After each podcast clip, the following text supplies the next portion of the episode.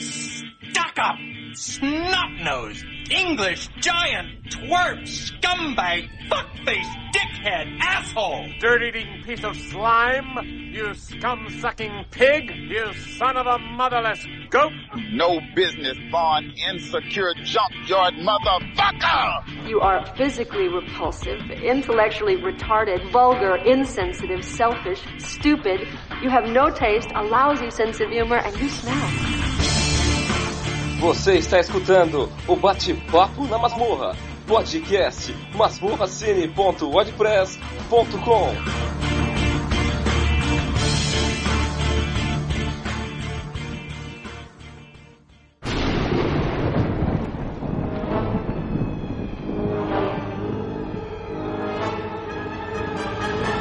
Esgrimista, atiradora e especialista em tanatologia. Ethan Chandler, uma homenagem ao filme Rastros de Ódio.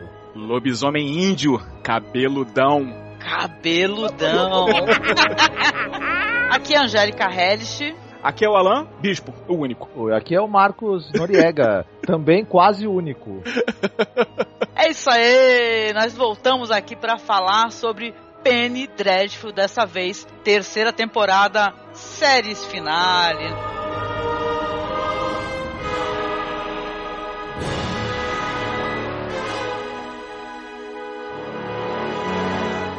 Fomos surpreendidos. Mas é isso aí, vamos mandar bala e conversar um pouco então como é que foi essa temporada de Penny Dreadful. Oh yeah. É, vamos dar uma breve recapitulada. Eu acho que quem chegou até esse ponto aqui sabe mais ou menos o que aconteceu na outra temporada, né? E aí, gente, aconteceu tanta coisa interessante. Vamos levantar alguns pontos aqui antes de começar a falar dessa temporada. Por exemplo, a Hecate, né, que é a, era a filha da Madame Pooh, ela escapou, foi a bruxa sobrevivente e ela foi seguir o Ethan Chandler, né? Depois da Vanessa ter derrotado Lúcifer lá com Verbes Diablo. A Vanessa, numa chamada oral de língua do capeta, ela venceu o próprio capeta. Tirou uma nota mais alta que ele. Foi o final da. Né, o embate final ali da segunda temporada. Exatamente. O John Clare, nosso amigo, né, que o Alan fala, o João Claro. João Claro, João Claro. João Claro. Ele foi aprisionado, conseguiu escapar e ele resolveu deixar Londres em busca de um lugar longe da, da raça humana, né? Sim. Isso. O Chandler saiu engaiolado no final da segunda temporada e tá cruzando pelo jeito o oeste inteiro dos Estados Unidos, porque é o lugar longe que o, a família dele mora. A família não, o pai, né? Antes disso, na casa da Madame Poole, durante o embate que eles, final que eles tiveram com as bruxas, ele passou a unha no Sembene. E aí esse personagem saiu da série e morreu, né? Porra! E, e o Sir Malcolm está indo para a África para fazer um funeral digno para o amigo que ele perdeu. Exatamente. Amigo, mordomo e fiel fazedor de deliciosas tortas. É, o cara era o Alfred, o cara era o Alfred o dele. Pode escrever, né? Era o Alfred, né? Aquele bolo de morango do Sembene, eu fiquei a, a, temporada inteira pensando nele.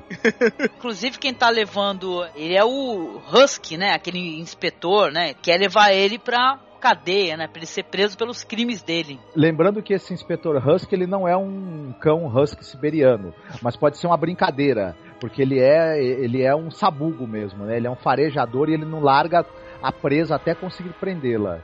É. Insistente. Pois é, o Victor Frankenstein ele quis levar a Lily de volta para casa, mas ela tava lá com o Dorian Gray e agora, né, ter novas coisas aí nessa temporada aí que se finalizou. Bem interessantes em relação a Lily, por sinal. Vanessa Ives, todo mundo se mandou, foi seguir sua vida, fazer suas coisas. Ela ficou sozinha lá no casarão do Sir Malcolm. Casa ela falou, empoeirada. Finalmente eu tenho a casa só pra mim. Vou dar a maior festa de arromba, vou convidar todos os meus amigos. Eu não tenho nenhum.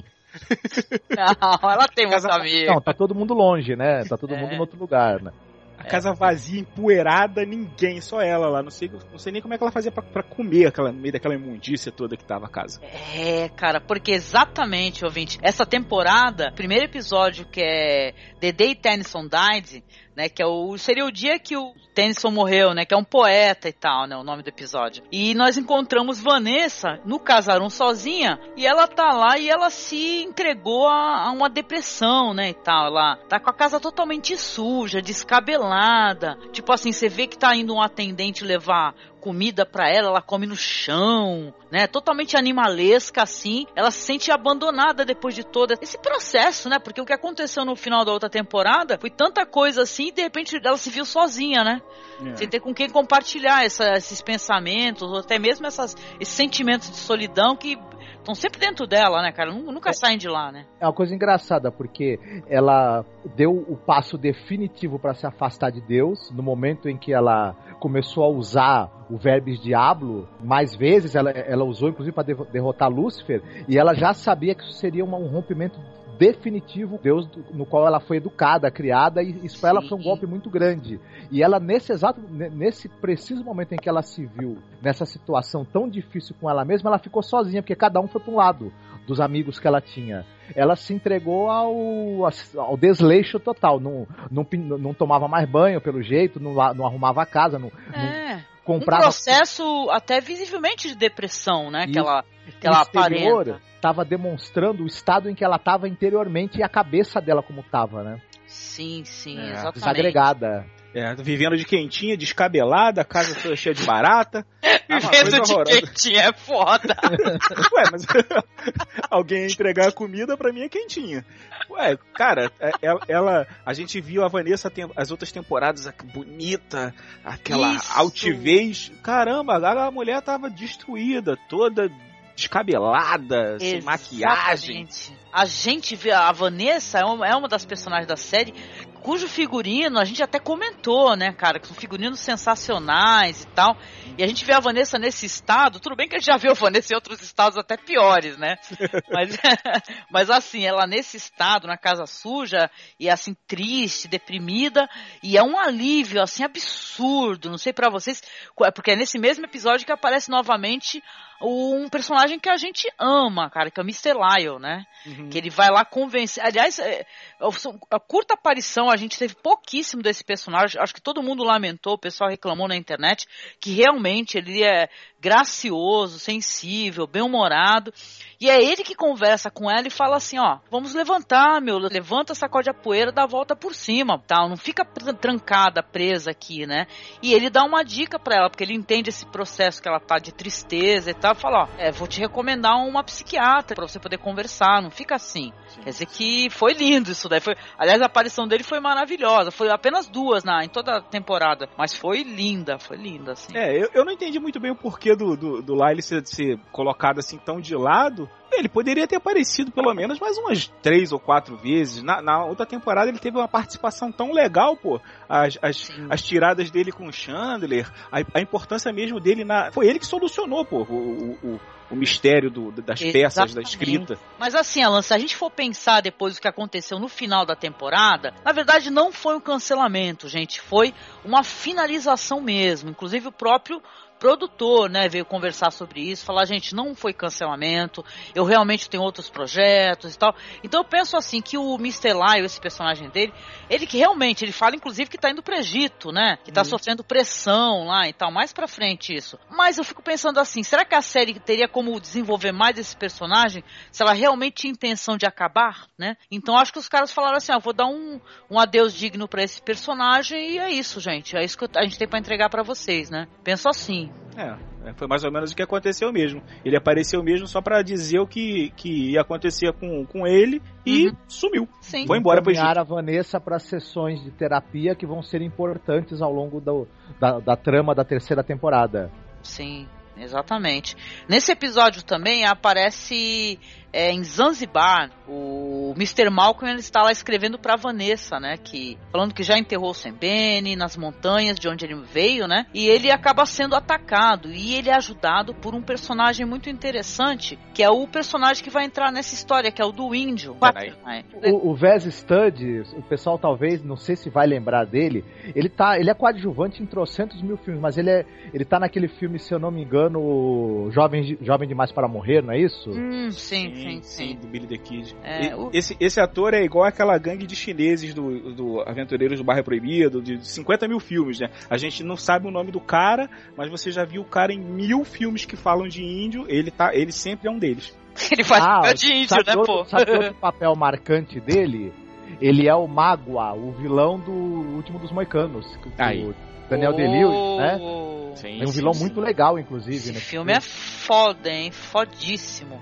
Então, mas o Sir Malcolm ele vai ser atacado, né, por umas pessoas assim, e vai aparecer o Quater, né, pra poder ajudá-lo, super fodão, mega boga, berés, né? Os dois vão conversando, né? Você vai ver que dali pra frente vai surgir uma, uma certa ligação. Aí vai mostrar, claro, mais um personagem que a gente adora, vai mostrar o John Clare. Porra, o John Clare, ele, cara, ele foi parar literalmente no cu do mundo, num navio que tá encalhado no gelo, né? Nos remete à própria história do Frankenstein mesmo, não é verdade? É, do acabou livro. assim, acabou assim na, na a segunda temporada, com ele ele remetendo diretamente ao final do livro, quando o monstro vai pro Polo Norte, Polo Sul, Polo de qualquer coisa, fica lá no gelo pra sempre. A série muito inteligente partiu desse ponto. Em vez de acontecer o que acontece no livro, etc., a série foi, pô, vamos. Aí mostra ele que tá com uma tripulação, o pessoal tá sem comida, o pessoal já tá pensando em canibalismo, inclusive.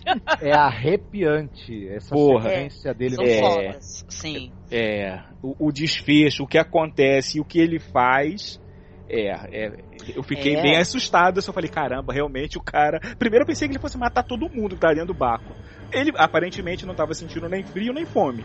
Todo mundo lá, ah, meu Deus, estamos morrendo. E ele lá, sentado, lendo um livro de poesia. Pô, e todo mundo lá, vamos morrer, vamos morrer. E pô, e quando começa aquela história da criança lá, cara, aí eu fiquei muito bolado.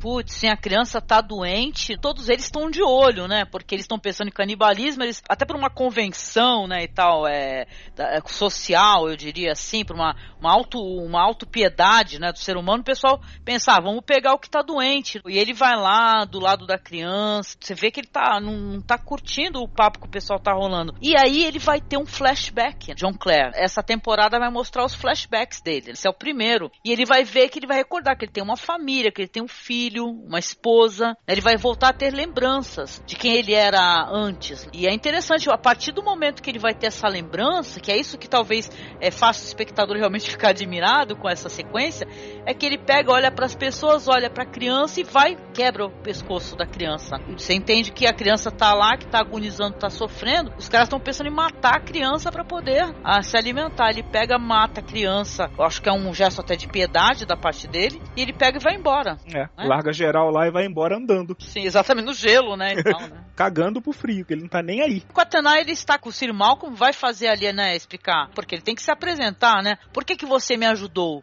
Qual que seria a sua intenção, né? Ele fala esse negócio aí, acho que ele começa a explicar essas questões do Ethan Chandler, né, que vão ser exploradas mais pra frente. Vamos ter novamente o retorno da Vanessa, ela já então se encaminhando para o consultório da doutora Seward, que é a maravilhosa Pet Lupone. Bem legal essa sequência, porque a série, como sempre, ela tem esse negócio de ter dois atores em cena, são excelentes diálogos. Essa temporada, principalmente, uma coisa interessante. Tirando o núcleo da Lily e do Dorian Gray, em que você teve a presença de outras pessoas, de outros personagens, essa temporada foi muito calcada em, em diversas cenas em que você dois personagens. Tudo bem que também depois ali no deserto entram o- o- mais pessoas, mas você Sim. teve muitos momentos em que você teve dois personagens em cena.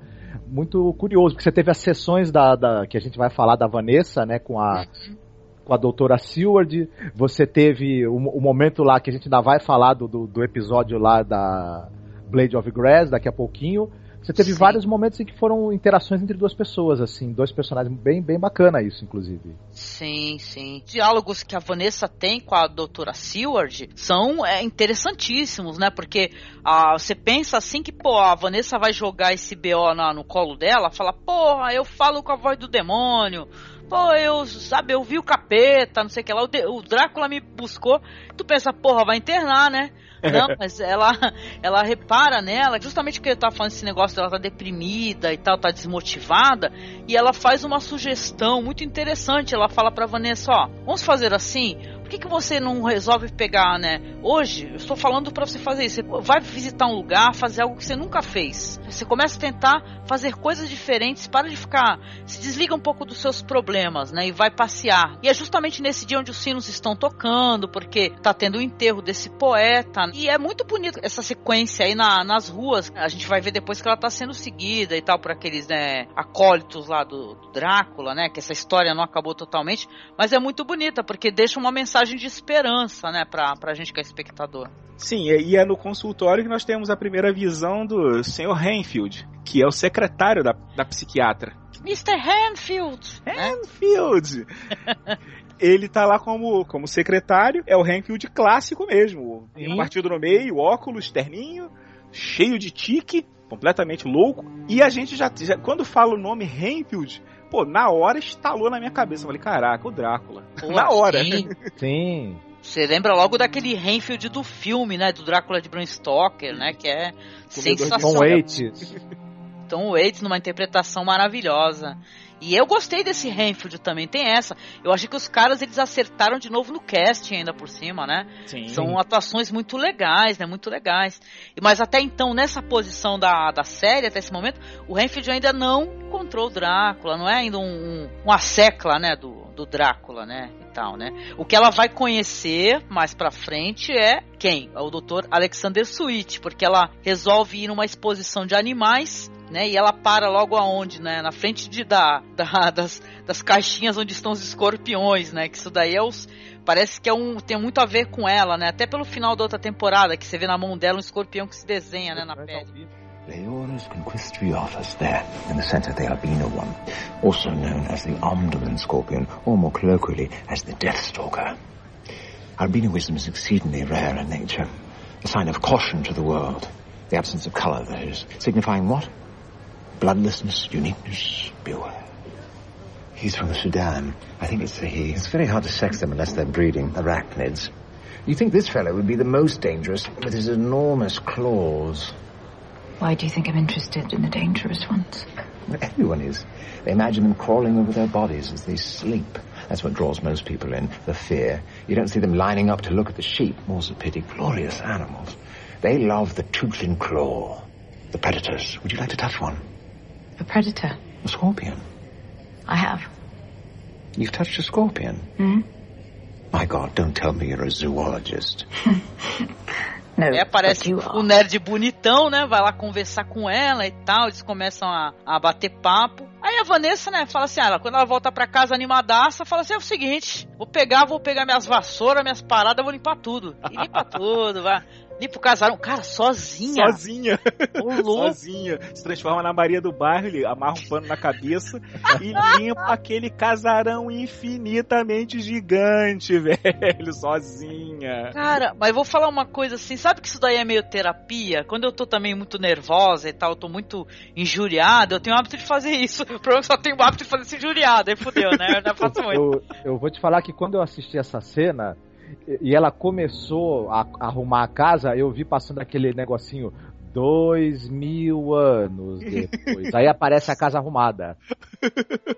Nada, a, a série foi até mó simpática, mostra ela passando um paninho, aí daqui a pouco já tá tudo arrumado, né? Fala assim, ah, Eu já pensei passou o tempo. Eu pensei que fosse daquele time-lapse de um mês que ela tava fazendo aquele negócio ali, sabe? Caraca, muita sujeira, casa imu... a cozinha, nossa, É. impossível de entrar naquela cozinha, impossível. Pô, mas eu achei legal, porque os caras falaram assim, pô, a mina é um, aliás, é uma coisa legal isso daí. Você vê que a pessoa tá se levantando. Primeira coisa que a pessoa faz é justamente limpar a casa, organizar alguma coisa, ou arrumar um seu próprio guarda-roupa. Tem isso, né? A gente fala assim, ah, eu tô injuriada, eu vou fazer alguma coisa assim pra me sentir bem. E tu vai se sentir bem arrumando o teu cantinho, né? Eu lembro até daquela música lá que fala que é, como é que é? Quem não sabe arrumar a casa pra si não conhece o lugar onde mora. Que tá falando de si mesmo, né? Sua, sua parte psicológica, né, e tal, que tem uma relação. Isso daí a série aborda isso daí é uma coisa parece até óbvia, mas o pessoal às vezes não capta, né, isso daí, né? Que você se sentir bem tem a ver com você se sentir bem no meio do ambiente também, né?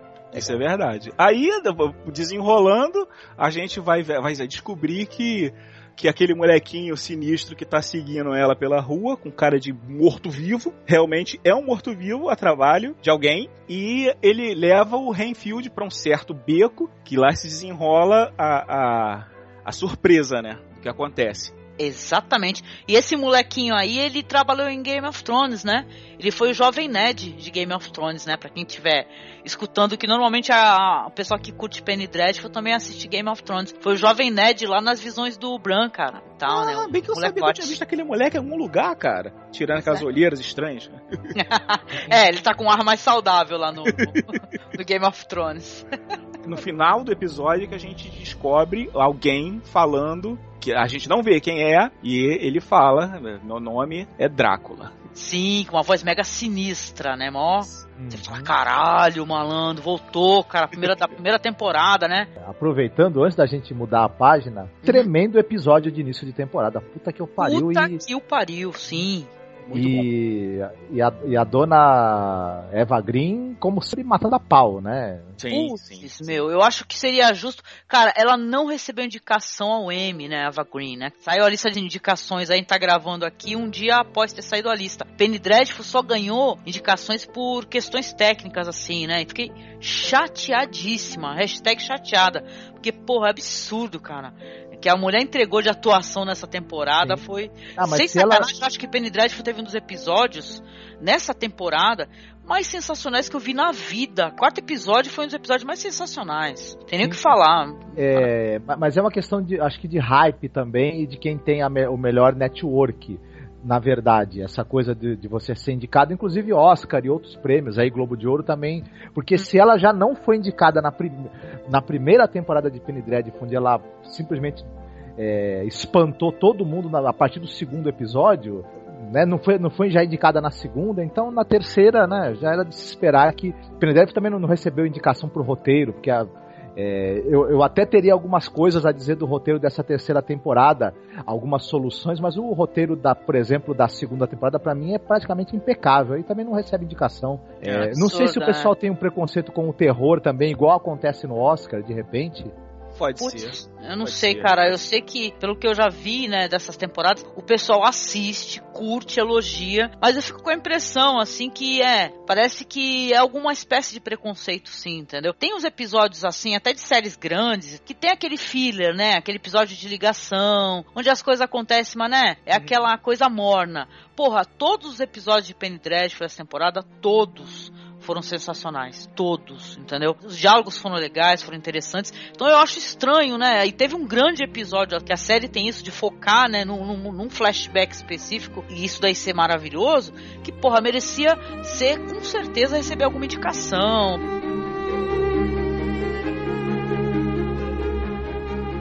Nesse segundo episódio, a gente tem o elemento faroeste que é introduzido na série. Até porque o Ethan, a gente sabe que ele é um cara vindo dos Estados Unidos, é um cowboy, eh, pistoleiro, enfim. E é muito curioso porque você, você já tem uma cena muito típica de filmes de faroeste, eu acho até inclusive de, de filmes de faroeste italiano, que eu achei uma outra referência interessante. Você tem muito essa coisa de, do cara tá sendo transportado num trem e você tentar só, é, libertar o bandido, a pessoa que está sendo levada para ser julgada, e você tem um grande tiroteio envolvendo uma cena num trem. Você tem muito isso no- nos filmes do Western e Spaghetti, você tem isso em filme de Sérgio Leone até, e é muito legal essa cena. O- Uhum. os, os- os homens que são fiéis ao pai do Ethan resolvem atacar os agentes da lei que estão escoltando ele no trem. Você tem uma grande cena de tiroteio e com um bônus que a Hecate ainda participa da ação. É muito legal isso daí. Sim. É sensacional. Eu acho que não, seria justo até comentar nesse momento, né? Porque assim, é, a gente, eu sou uma cinéfila muito incompetente, né? E tal, eu fico enrolando pra assistir os clássicos, demoro. Demoro, mas assisto. Mas a questão é, né? Eu assisti, o Marcos já tinha assistido, mas eu assisti recentemente o Rastros de Ódio, né? Que é um filme do John Ford. E cara, quando caiu a nossa ficha, tem que ver a nossa cara. Quando caiu, pelo menos pra mim, a, a ficha que o Ethan Chandler, ele é obviamente uma homenagem ao personagem do John Wayne, né? Que é o Ethan Edwards do filme do Rastros de Ódio. Eu falei, caraco! Pistoleiro, faroeste, índio, massacre. Eu falei, caraco! Tem aquela, né? E tal. Então foi muito foda, cara. Cabeça explodindo. É, porque uma eu demorei. referência direta e você tem também essa coisa do- da moral dúbia desse personagem. Porque o, o personagem do Rastros de Ódio, o principal traço dele é ter uma moral questionável. E o Ethan, se você, o, o Ethan, se você for pensar sobre certa prisma, é o mesmo personagem. Não é só o nome que é igual. Exatamente. O, o, o Ethan, que, é- que já é um cara de meia idade, mais ou menos, no rastro de ódio, o, o, o Ethan da série Penny Dreadful podia ser esse, esse mesmo cara na juventude. Uhum. Ou, ou quando ele tinha 20 e poucos, 30 anos de idade. Mas com certeza absoluta. Exatamente, até a questão meio estranha e borrada desse ódio que esse personagem tem. Tem uma cena no filme Rastros de Ódio que o John Wayne, né, o personagem dele, o Ethan, ele dá um tiro num cadáver de um índio, cara. Porque existe uma, uma crença que o que ele no outro lado, no além, ele não vai enxergar, entendeu? Claro que não é mostrado no filme, mas isso daí você vê o que, do que, o personagem é capaz. E a gente tem no background aí do Ethan de Penny Dreadful, o que, que aconteceu com os índios, a relação dele, depois ele tentar o perdão de qualquer maneira, né? E, e não conseguir o perdão, né? Não conseguir um alívio. Cara, isso daí foi uma referência muito foda que o John Logan fez, cara, ao Rastros de Ódio, e ela não é óbvia, isso que é foda, né? Eu só peguei porque a gente foi assistir e falei, peraí, cara, como assim, Ethan, Chandler e tal, puta, foi...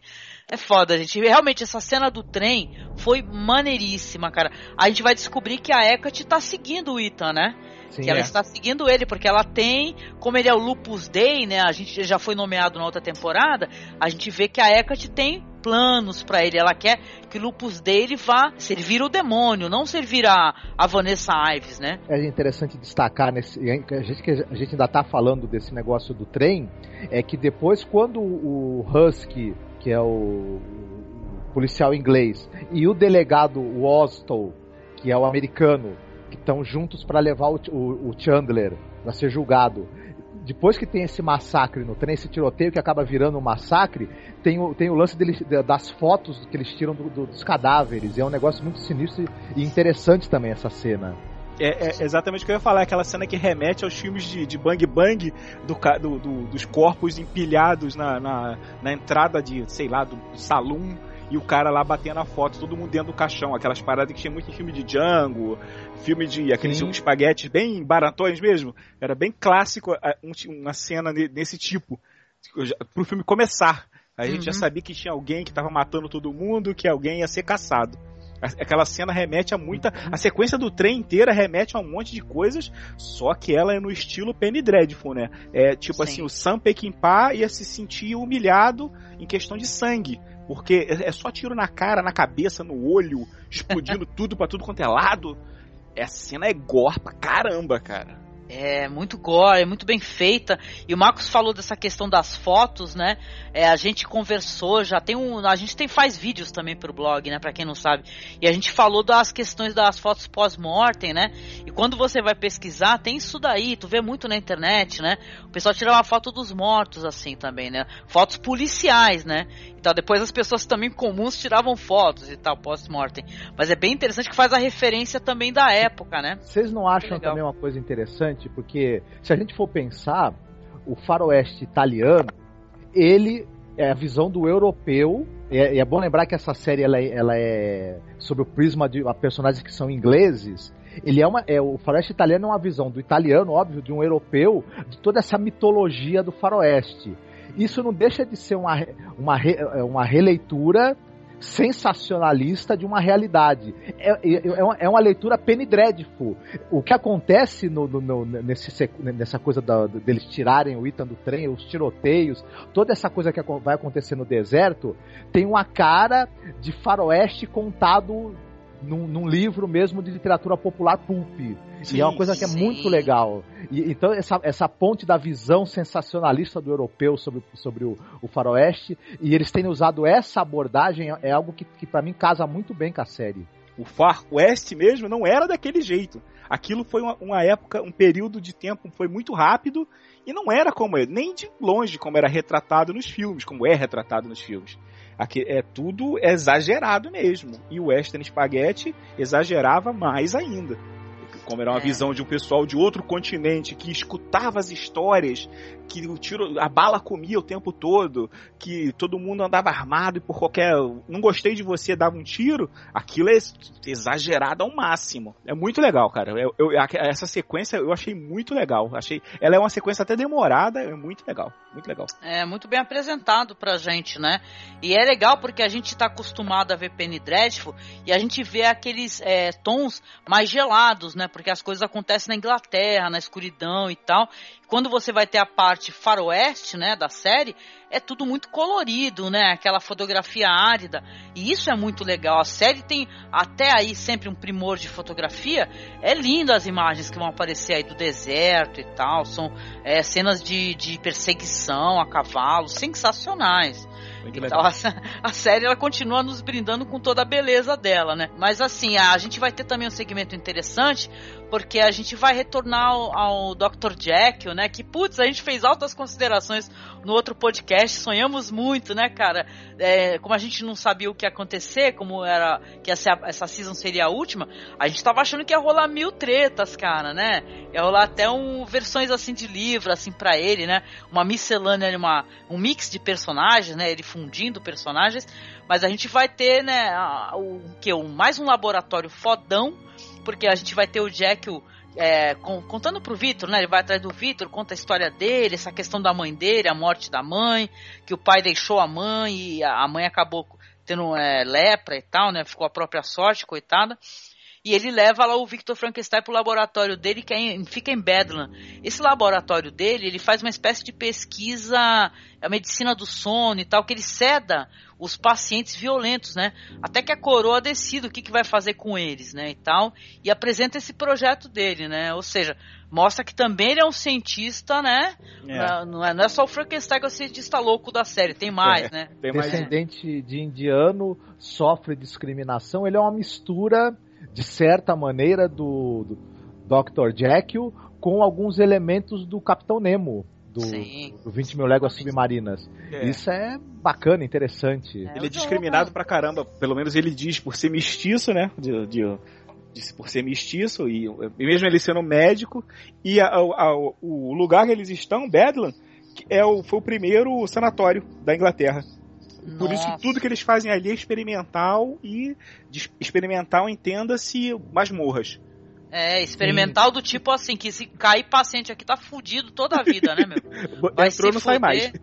É, os, os o... pacientes não tinham direitos, digamos assim, já que eles eram estavam excluídos da sociedade, eram considerados perigosos, violentos. E eles só não eram, não eram executados, porque imagina, é, eles estão lá com um cara que foi tentou assassinar a rainha, não é uma coisa assim. Uhum. Ele tipo... só não foi executado porque foi dado como doente mental. Então, basicamente, ele era dado na mão do médico, dos médicos, e o pessoal falava, faz o que você quiser com ele. E eles uhum. faziam mesmo, usavam, faziam todo tipo de experiência. Como o cara tá morto para a sociedade se ele não tiver uma cura, eles ficavam tentando qualquer coisa. É. Eu, eu achei o, o personagem do, do Hyde, do, do Jekyll, aliás, é, eu achei, pô, ele apareceu. Eu, eu, pensei que ele fosse ser o Jekyll que a gente conhece. Acabou não sendo do jeito que eu queria que fosse, mas é, foi uma faceta legal viu, Alan? Alguns arcos, eles ficaram quebrados, viu? É, é, aliás, é uma das críticas que as pessoas, né, até os que, os que gostam muito da série e adoravam, questionaram, que alguns arcos ficaram simplesmente quebrados. Não ficaram mal feitos, tal, mas eles ficaram quebrados. Você percebe que deveria haver mais um desenvolvimento aí. A gente teve o Lyle, o Dr. Jekyll ficou um arco meio quebrado, também a gente achou, né? Apesar que não, né? No final ele dá as considerações dele, o que, que ele quer fazer, né? E tal, mas. O ator, o Shazad Latif, ele é excepcional, é um cara muito bom Sim. mesmo. É, a única coisa que a gente. É, é, é interessante porque é o Dr. Jekyll antes de tomar o soro e, e, ter a sua personalidade dividida com o Mr. Hyde. É, isso vai ser mostrado de uma outra maneira e vai abrir esse precedente. É, é até interessante que aparentemente a série vai indicar que ele vai se tornar o Mr. Hyde de outra maneira, que não usando a química ali, o soro. É, a, é... a, impressão que eu tive é que ele ia, a qualquer momento ele ia injetar aquela porcaria nele. Ele tá lá, pô, injetou no cara, funcionou. Injetou não sei quem, funcionou. Falei, pô, agora ele injeta nele. E o cara não injetou. Sim. Com certeza, sim, sim. Aí, ah, bom, vão ter consultas, né? Esse episódio aborda mais algumas consultas da doutora Seward com a Vanessa, né? e tal. E a, a doutora Seward continua, a Vanessa contando todas as mazelas dela e tal. São questões que são quase é, inacreditáveis pra, pra médica, né? Ela fala, porra, né? E tem até uns dispositivos que aparecem que são muito legais, esse daí de gravação, né? Uhum. E tal. Putz, eu viajei foda com essas paradas, que eu fiquei, caraca, gravar podcast, aí, podcast das antigas e tal. Só gravando. Pô, a história que a Vanessa conta pra ela também, né? Não, eu, eu, eu, eu tive um, um repente com o capeta, ganhei. E, e, né? E, pô, é- eu sei que É. não é fácil de acreditar, né? Apesar, e falando nisso, você é a cara da minha da minha é, instrutora na bruxaria, cara. Eu falei, caralho, como? Não, ela não bota a menor fé, ela fala, é, é, pois é, pode ser. ok, beleza, né? É verdade. Quer dizer que tem o, o, o líder dos vampiros e o, e o anjo caído Lúcifer ficam disputando a sua alma, o seu corpo e a sua mente através dos tempos. E entendi. Uhum. Você foi treinada por uma bruxa aborteira Uhum. e você, e você Pô, não, É, não chama você ela é só de bruxa perseguida por- que é sacanagem. Sim, sim. É. Mas enfim, você é perseguida por um. Foi perseguida por um coven de bruxas. É legal, interessante. Você já tomou antipsicótico alguma vez? Você já experimentou Aldol, assim, uma dose de Aldol e tal? 300 miligramas de Aldol? Não, brincadeira, a gente tá zoando aqui, mas é realmente pra doutora Seward, né? Porque quando a gente ficou sabendo que a Betty Lupone seria a, do- a doutora Seward, a gente falou, caraca, é tipo assim, né? É reencarnação, ou sei lá, a gente ficou tudo eufórico, né? Mas ela é super cética, cara, é muito foda. Assim, a Vanessa, ela fala pra Vanessa continuar seguindo essa rotina de fazer coisas que deem prazer a ela, né? E você vê que a personagem dela também tá tendo muita paz, né? A gente vai ter também, de- novamente, ali do, imagem do Sir Malcolm e o Quetner, eles estão lá, né? Indo para as Américas de navio, vão ter um diálogo e o Quetner vai contar a história do Ethan, né? Que aquele parada do massacre, né? Tal, que ele era do exército, teve um massacre indígena, toda a tribo do Quetner foi detonada, destruída, e que o Ethan foi atrás dele pra pedir perdão e pedir pra morrer, né? Querendo que ele o matasse e tal, mas ele achou que seria mais interessante, mais cruel, óbvio, deixar o Ethan viver, né? Não, é bem interessante, porque a gente vai descobrir depois o que aconteceu e puta que pariu, né? É, O deixar viver dele ficou meio vago nessa hora, mas depois Sim. a gente vai entender que ele deu um presente pro Ethan. É, você vai viver e bastante. Você vai viver e tu vai se fuder até dizer chega, né? Uma cena muito interessante, antes de mudar pro terceiro episódio, é a cena que eles que a Vanessa e o Switch estão no. que seria um cinema na época. Eles estão lá vendo uma projeção num telão de um. Um filmezinho com o Nemo. Você falou do Nemo, eu me lembrei que eles estão vendo 20 mil léguas submarinas, pô. Ó, Mostra- referência. Sim. É, muito legal a cara de surpresa deles vendo aquilo, aquela coisa simples que é assim, um, um projeto, uma imagem projetada numa tela se mexendo, desenhada num vidro. Sim. É, assim como no é no, é no primeiro Drá, é no Drácula do do, O Drácula do Coppola. Bram Stoker. É do. Coppola que tem, né? O Drácula e a, a mina, eu acho. Eu não me Sim, lembro ele, tá. ele a leva, exatamente, ele a leva pra poder ver uma, uma projeção também, né? Uhum. Tem aquela cena do lobo bonita, né, e tal, É a né? referência da referência. É Eles estavam no né? cinema, mas não era no cinema. Muito legal. O John Logan ele faz o que o Coppola fez com Drácula, cara. Porque o Coppola fez muitas homenagens a como era feito o cinema, né? Tem muitos efeitos práticos. Pra quem, poxa, será que tem alguém aqui que está nos escutando que não conhece Drácula de Bram Stoker, né? Que ele usa muitos efeitos práticos e tal. E faz do, do, do filme ser uma homenagem ao próprio cinema. Então a série pega a ideia do Coppola e faz uma homenagem ao filme do Coppola, ao cinema, às artes. Dessa maneira, mostrando essa projeção também. A gente fica totalmente encantado, né? Muito legal. Daí é muito bonito mesmo, muito legal. A gente vai ter também, né, nesse episódio, o que acontece com o Rainfield, né? Porque a gente vai descobrir que ele é safatinho, que ele fica indo lá pra, pro, pro Baixo Meretrício, lá e, né? E ficar com a mulherada. Aí, o que que acontece? Ele acaba sendo sequestrado, vai ser transformado, e aí, claro, posteriormente, mais tarde, ele vai virar também um espião, né? Para o Drácula, não é verdade? Isso. Então, é bem legal também as cenas dele. E nesse episódio aí, a gente vai ter também uma revelação, né? E tal, porque é total e completamente surpreendente e de quebrar o coração quando a gente descobre que aquele aquele professor simpático, né? Porque a gente não falou, mas a Vanessa chega até inclusive convidar, né, o professor Alexander para sair. Ela tá achando ele bonitão, simpaticão, inteligente e tal e fala assim: "Ah, o Ethan tá sei lá pra onde o Ethan foi, foi preso, né? É. Não, agora eu vou ficar sozinha mesmo, eu tô livre. Então ela começa a se interessar por um outra, uma outra pessoa. E a gente quebra a cara, né? Eu tava super feliz por ela, vocês não tem noção. Tipo noveleira mesmo. Tava, caraca, que da hora, vai lá, amiga. vai lá. E puta, quando a gente descobre que o Dr. Alexander é o Drácula, minha cara caiu no chão, meu. Falei, caralho, não. Até porque é, é, não, não dá a menor pista que ele seja o Drácula, porque o cara tá de dia, ele não é um Drácula. é, ele não é um vampiro desses é, que brilha no, no- de rosa no, no, no Ele é sol. tipo o Blade, né, cara? Ele, É. ele pode andar de dia, cara. Ele, ele anda de dia normal, assim como no, no- do filme do, do, do Coppola, o Drácula também andava, se eu não me engano. O Drácula andava andava. de dia, ele ficava com, a- com as forças reduzidas, mas ele andava Mas de dia. Isso. Ele, que, que- quando eles estão lá no cinema, cinematógrafo, sei lá como é que chamava aquilo, Uhum. e, e, e a- ele até fala assim: Nossa, eu estou surpreso por ser convidado por uma mulher para sair. A Vanessa, não, sempre pra frente, né? Ela, ela convida, ela gostou dele. Ela, ela curtiu a companhia do cara. Aí a gente vai e descobre no final do segundo episódio, que é nem pra não enrolar muito, que o cara é o Drácula, tão temido que a gente só escutava falar. Exatamente, que aquela voz terrível, tenebrosa, era dele, né? E tal, né? E a gente não falou, cara, mas tem umas cenas, porque eles têm o covil deles, né? Dos vampiros. E são todas cenas muito bizarras, que é uma espécie de um galpão e tal, e com muita gente, pessoas transformadas, crianças, pessoas de todas as idades. E eles têm uma movimentação esquisita, assim, né? E tal, né?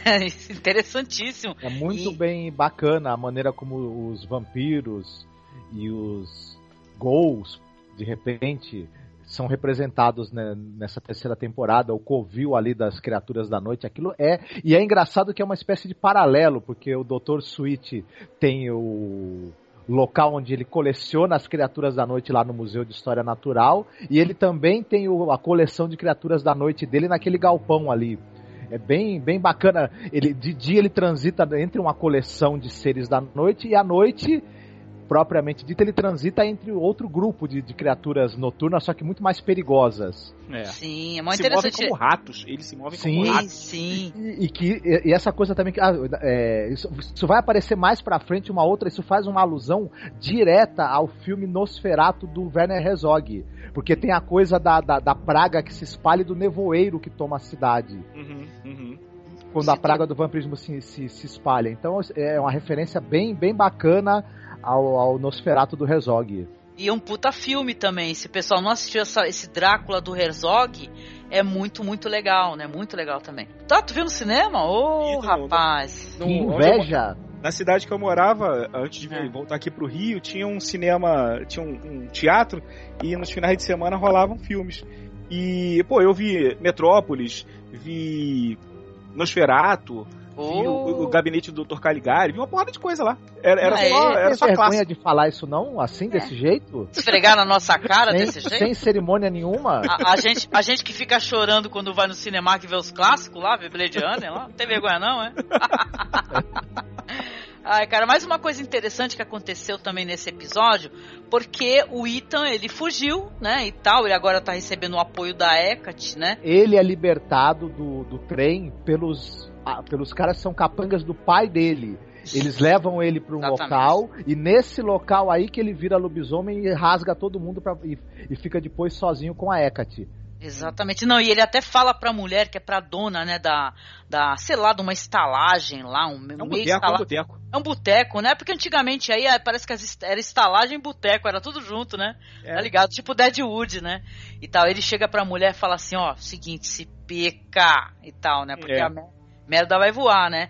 E aí começa o ataque, vai ter mais um massacre, estilo aquele da pousada marinheiro lá, que ele fez um estrago, né? Isso. Na primeira temporada. É sensacional a cena, tá? É muito boa. O lugar que ele tá é tipo aquele lugar do, do- dos oito odiados, pô. do é, um, é um lugar que serve de tudo. É pousada, é pra comer, é pra descansar da água pro cavalo. É aquele lugar no meio da cidadezinha que serve de tudo. É pousada, estábulo, bar, salão, inferninho e salão de cabeleireiro. É tu, ali é tudo. Sei que agora a Hecate, então, ela se apresenta como alguém que vai ajudá-lo, né? Ela até se transforma, né? Porque é legal falar essa questão da transformação, porque foi justamente essa, essa questão do, dos efeitos, é, do, como é que é? Prostéticos, né? E tal, de, de maquiagem que, tá, que a série foi indicada. Pendrive foi indicada, essas vampiras que se transformam. Então, no terceiro episódio, a gente finalmente conhece a família do John Clare. Ele, ele se lembra de onde ele trabalhava numa fábrica e vai lá na porta da fábrica e fica pensando e lembra do, do, dele montando um navio com um filho. A gente tem a, a, as primeiras visões dele do ator normal, sem a maquiagem. E ele vai até aonde ele morava com a mulher e o filho, e mas só que ele não acha eles. Ele rola uma, uma discussão. Ele parece que ele tá em Chinatown ou algo assim. Não é Chinatown porque ele, eles estão na, na Inglaterra. Ba é, é uma espécie de bairro chinês, né? Na Inglaterra. É, é como se fosse uma versão. E, uhum. e ele, ele dá uma prensa no, no, no proprietário do quarto lá para saber aonde a mulher e a criança que moravam ali estão. E a gente vai descobrir que ele vai chegar lá e o filho dele tá com Tuberculose. Tuberculose, já tá, já tá se encaminhando pro estágio final da tuberculose. Sim. Eu fiquei de coração partido com isso daí, porque a cena. Meu, o Rory Kinnear. É, cara, não vou nem falar. Eu tô puta com M, cara. Foda. Porque, caralho, não indicar Rory Kinnear também. Foi uma puta falta de sacanagem. Que a atuação dele eu chorei junto, vocês não têm noção. Na hora que ele olha, ele tá tipo no telhado, assim, no sótão. Uhum. E ele olha o filho, a, tipo, a mulher foi embora. O filho tá tossindo sangue.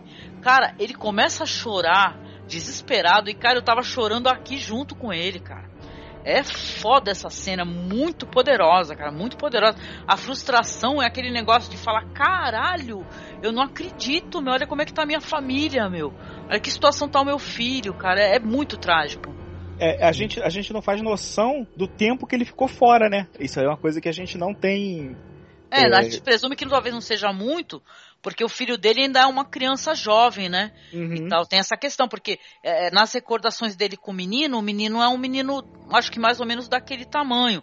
E quando ele retorna agora, ele também é uma criança, então acho que não passou. Passou o que? Um ano? Não passou muita coisa, né? É, o, o, o, tempo, o tempo fica meio confuso, porque quando ele aparece na primeira temporada, ele já era um monstro, o Victor estava fazendo um segundo, a gente já não sabia quanto tempo ele tinha feito. Aí eu, eu achei que deu uma embolada no tempo, sabe? Não ficou Talvez muito preciso. A, sim, a, a, decupagem dos episódios, né, e tal, né? É, porque... foi verbalizado, né? Ah, fiquei um ano preparando esse monstro. Não, parece, até parece que é uma coisa rápida, né? Se subentende que não seja... Se arrumou um corpo, ligou nas tomadas, pá, é, as, é como se as, as, três temporadas em si tivesse passado se em um ano, talvez. Isso, sim, um ano, ano e meio. algo assim. Sim, exatamente. Porque tem o treinamento do outro monstro, né? Que é um monstro que uhum. a gente vê morrer rapidinho, né? Na primeira temporada e tal. E você já sabe aí depois que ele está sendo perseguido, né? O Victor está sendo perseguido pelo John Clare, né?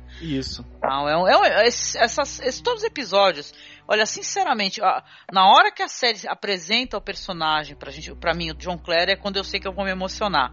A gente nem chegou ainda no, no, no patamar assim dessa interpretação, né? Uhum. Que a gente vai ter mais pra frente, a gente vai saber que inclusive ele é um ser humano excepcional, ele já era um homem, né, enquanto vivo um homem, né, ele é um, era um homem maravilhoso, então é foda isso, né, então eu senti a dor depois, né, novamente, é terrível, muito foda. Nesse, nesse episódio também a gente vê uma cena meio inusitada que é um, que envolve a Lily e a, a, a o Dorian Gray, né? Ah, cara, é muito foda, porque é, é uma cena que eles entram numa sala e tem vários homens, assim, você vê que são nobres, e eles estão, tipo, para assistir como se fosse um. Eu vou usar uma palavra, é claro que não tem relação com a com a série em si, porque é uma coisa recente. Como se fosse um filme snuff, né?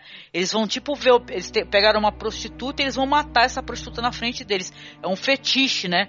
Eles assistirem a morte das pessoas.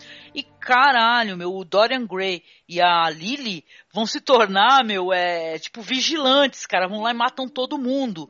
Libertam a mina, a gente vai descobrir que a Lily tá querendo fazer uma, sei lá, um esquema que vai juntar toda a mulherada e vai para tomar o poder, né? Fazer um, esquema de vingança e tal. E ela vai explicar para essa moça, que é linda, chamada Justine, fala assim, ó, te salvei, vamos lá pra pra, pra casa do Dória, né, e tal, né, vamos conversar melhor, e ele explica isso daí, essa questão da prostituição, da, das mulheres que são todas odiadas, abandonadas, são invisíveis, né, que os, os homens usam jogam fora e tratam com feito lixo, o caso dela, então, coitada, que acho que desde criança, né, parece uhum. que ela estava sendo estuprada, terrível a situação, e ela, e ela se tornou, agora se tornou prostituta e ia acabar morta agora, né, elas salvaram, e a Lily quer montar um exército, cara, isso daí é muito foda, porque a Lily não é, uma, não é uma parada feminista, é uma parada que ela quer o poder mesmo, a autoridade fala, vamos matar todo mundo agora. Ela quer vingança Isso. contra todo o sofrimento que ela acabou tendo, porque é, ela foi oprimida,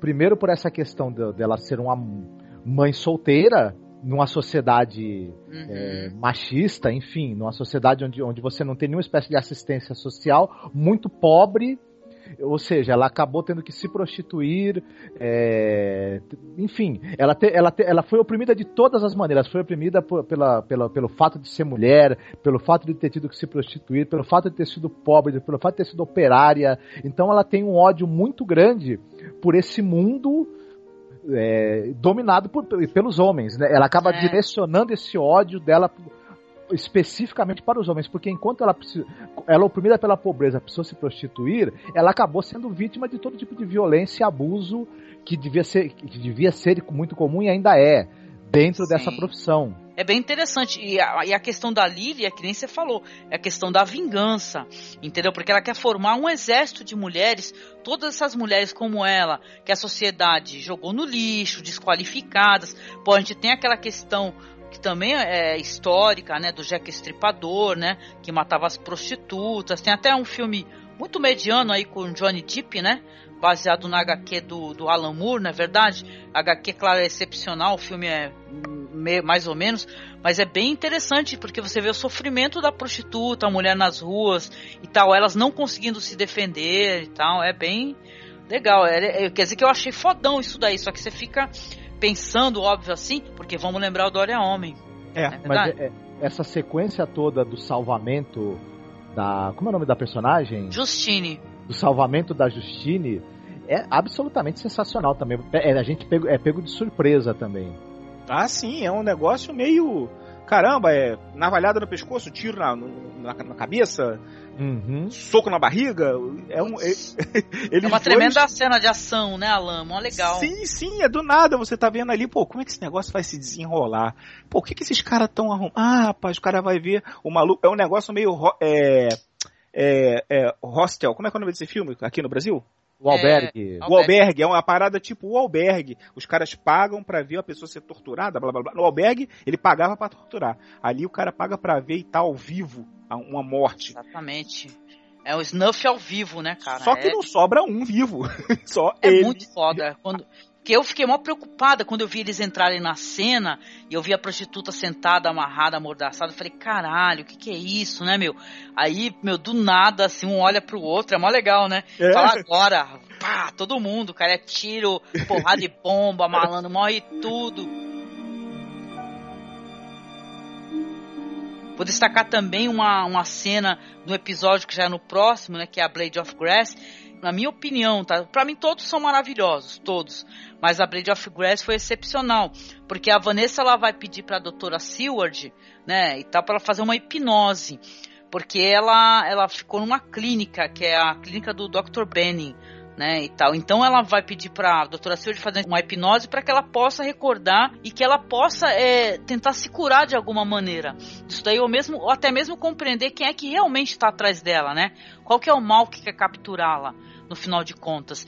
E aí, meus amigos, ouvintes, a gente vai ter o episódio mais belo, mais triste, mais trágico, cara, da série, que é feito totalmente de diálogos que a gente vai ver a Vanessa, então, já hipnotizada, vai ter recordação. Ela vai estar num quarto totalmente branco, né? Que é um quarto de, de louco, né? Destinado aos loucos, numa caminha e tal. E quem é que vai atendê-la? Quem é a pessoa que vai lá levar comida, vai limpar o quarto? É nada mais, nada menos do que o John Clare, cara. Surtei, eu chorei, fiquei chorando. não tem, não tem noção, eu, eu, fiquei desidratada com esse episódio. esse, esse episódio realmente é, é, é o melhor do, do das três temporadas é o melhor. E nesse, nesse a gente vê a apresentação do homem que seria, viria a ser a criatura, né? Porque mesmo nesse episódio eu fiquei esperando e eles não falam o nome dele. É. Na verdade, a gente não sabe o nome do, de quem era a criatura antes. O John Clare, ele inventou. Ó, olha só que interessante, Alan. A gente teve ele como Caliban, né? Que remete a Shakespeare. A gente teve ele como John Clare, que é um poeta inglês. E, cara, você não sabe o nome dele. A série é muito foda. Você fala assim, caraca, agora sim, uh, vou saber quem é o John Clare. Não tem. Não. Você vai ter. E é tão bonito o andamento da- dessas cenas todas, os diálogos e como foi realizado. Você vê o potencial é, de atuação dessas pessoas que é insano. Sim. Entendeu? Porque, gente, vocês não têm noção.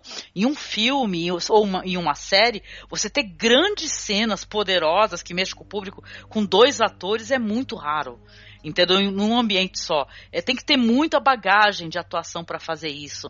E você vê assim que ele, ele é o cara que é como se fosse um, um, um, sei lá, um, um auxiliar de enfermagem, vamos colocar assim, né? Um É, ele seria um enfermeiro. Ele, não, ele seria um enfermeiro. Aí ele vai, devagarzinho você vê que ele tá levando alimento, ela não tá se alimentando, tá toda suja, descabelada, já, já, já na clínica, né? Porque a gente não teve a questão da clínica, mostrou muito pouco nas outras temporadas.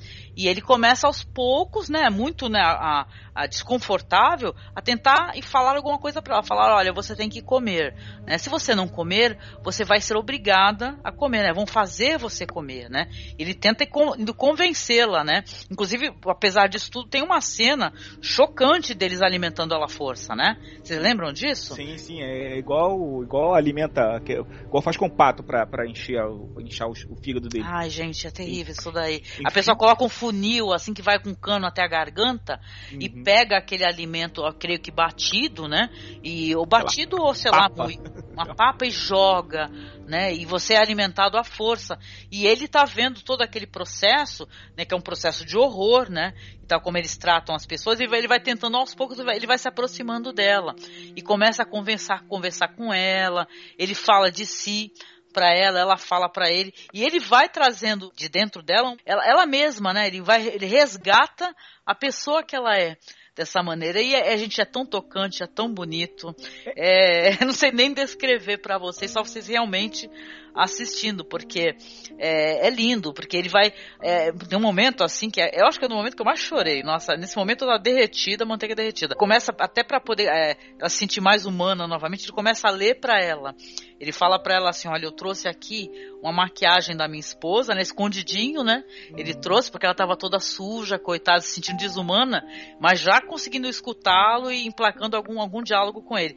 Aí ele penteia o cabelo dela, aí ele, ela tá com as mãos, acho que amarradas, algo do gênero, um negócio assim, ou ela não tá imobilizada, ele passa nela um, um, um pó, né, e tal, passa um batom de leve, pede desculpas pra ela, fala assim, olha, eu não tenho, eu não tenho muita prática de fazer isso, e ele lê pra ela, e ela fica ali, escutando ele, e você vê que ela tá num momento de paz, né, e tal, consigo mesma, e, e é tão lindo isso daí, porque depois, que- tipo, eles passam a noite inteira fazendo isso, né, e não- quando ele chega amanhã, que ele tem que entregar o turno para outro, ele pede perdão para ela e tira a maquiagem dela e desarruma o cabelo dela.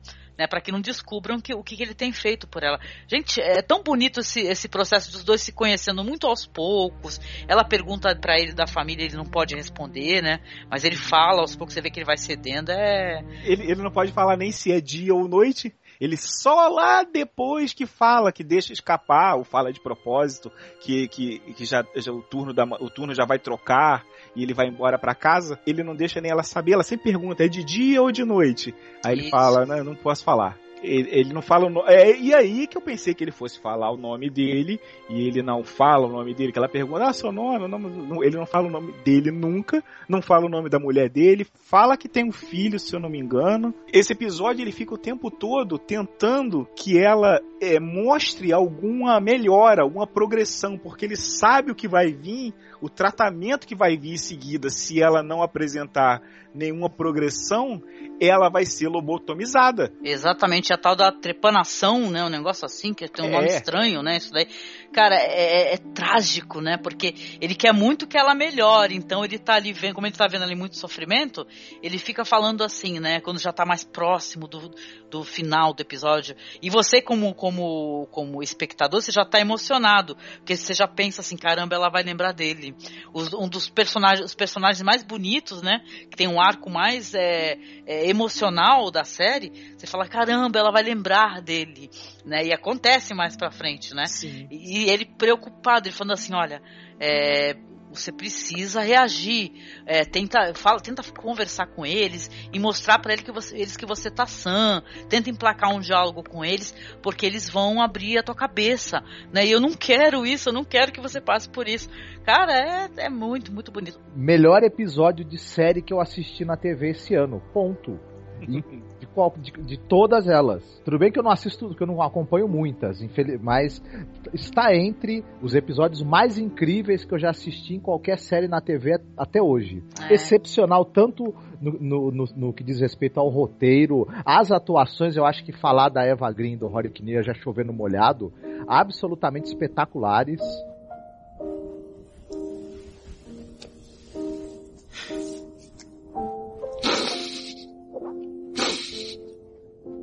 So I uh, attended my resignation. I'll stay on long enough to see you tomorrow. The last person you see before the surgery will be someone who loves you.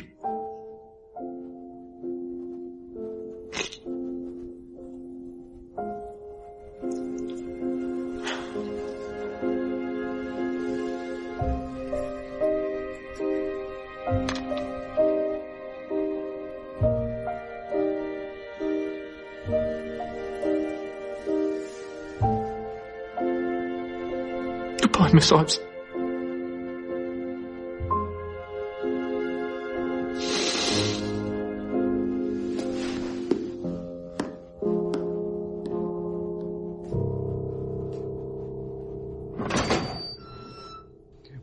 Verdade. E é dirigido por um diretor chamado Toa Fraser, né? Esse episódio, né? Trágico, né? Porque você vê que ela escutou os conselhos dele, ela tentou conversar com os médicos, não mostra essa conversa pra gente, tudo acontece somente na salinha, né? E eles não acreditaram nela. Tudo, né? tudo acontece, na verdade, no consultório, porque é, ela está sendo hipnotizada, né? Sim, E- não, e- não, mas na, série é naquela salinha, não mostra quase Isso. nada fora da salinha, né? Isso, isso. É, A, a salinha é a mente dela, né? Ela tá ali, ela tá hipnotizada. Aí tem uma, uma hora que a, a, a psiquiatra entra em cena e fala: é, Pô, eu, eu, eu não tô conseguindo tirar você daqui. Aí ela fala assim: Ô, me acorde. Aí ela: Não, eu não consigo, eu já apaguei o cigarro no seu braço e você não acorda. Caraca, eu já paguei uns dois cigarros, um maço de cigarro, e tu não acorda, Vanessa, né? Mas o mais importante né, é que ela consegue descobrir quem que é que está atrás dela, né? O nome da pessoa. Ela sabe que é o Drácula, né? Não é verdade? Num, num embate de três pessoas que na verdade são duas ali em cena, ela descobre, ela descobre a verdade, o que é, o que, o que ela é, quem está atrás dela, ela descobre tudo. Tudo é revelado pra gente no, no, no último minuto do episódio. É, é nesse episódio que o, que o Drácula dá- um, dá um pé na bunda do, do, do, do, do o Drácula dá um pé na bunda. É, Cara- vai, vai aí pro teu cantinho e fica aí sentado aí e não fala nada não. Ô, caraca. Ai, pô, uma coisa interessante que eu vi também, porque vai mostrar o embate deles, né, Nessa pela alma dela. série, o, com- o compadre Lucifer, ele só toma porrada, toma porrada dela na segunda Só se temporada. É, exatamente. Não, e eu queria dizer assim que é legal que como ela só tem contato com o John Clare, né? Esse homem aí, o que se apresenta, que a gente sabe que é o John Clare, ela vê em certos momentos o demônio ou Lúcifer ou Drácula com a cara do John Clare, né? Ele fica com os olhos pretos e tal, e depois vai ter a luta pela alma dela, né? Que Lúcifer quer a alma dela, o Drácula quer a alma dela, e é bem foda, porque nenhum dos dois vai, vai conseguir, cara, que ela vai sair inteira dessa questão. É muito foda. Ela vai falar, tu é otário, tu é otário, senta tu ali, tu ali, moro? tá, é muito foda, é muito. Essa mulher é foda, essa personagem. A alma é minha, ninguém tasca, vocês vaza daqui, solta um verbo diablo daqueles, todo mundo sai batido em cena. Muito bom, cara, muito bom. É, é, é o melhor episódio, é o melhor. É maravilhoso. Aí, continuando aí os pontos interessantes da série, no próximo a gente já vai ter também umas coisas legais, porque a gente vai ter finalmente, né? Porque a gente falava disso loucamente, vai mostrar o pai do Ethan, né? Vai ter a, a, essa parada do, do Ethan e a Hecate pelo deserto e tal. O xerife Husky é, perseguindo. Quatenai e o Malcolm também estão atrás, né? Tá tipo assim, todos estão atrás do Ethan, ninguém consegue pegar, né? Agarre-me se puderes, né?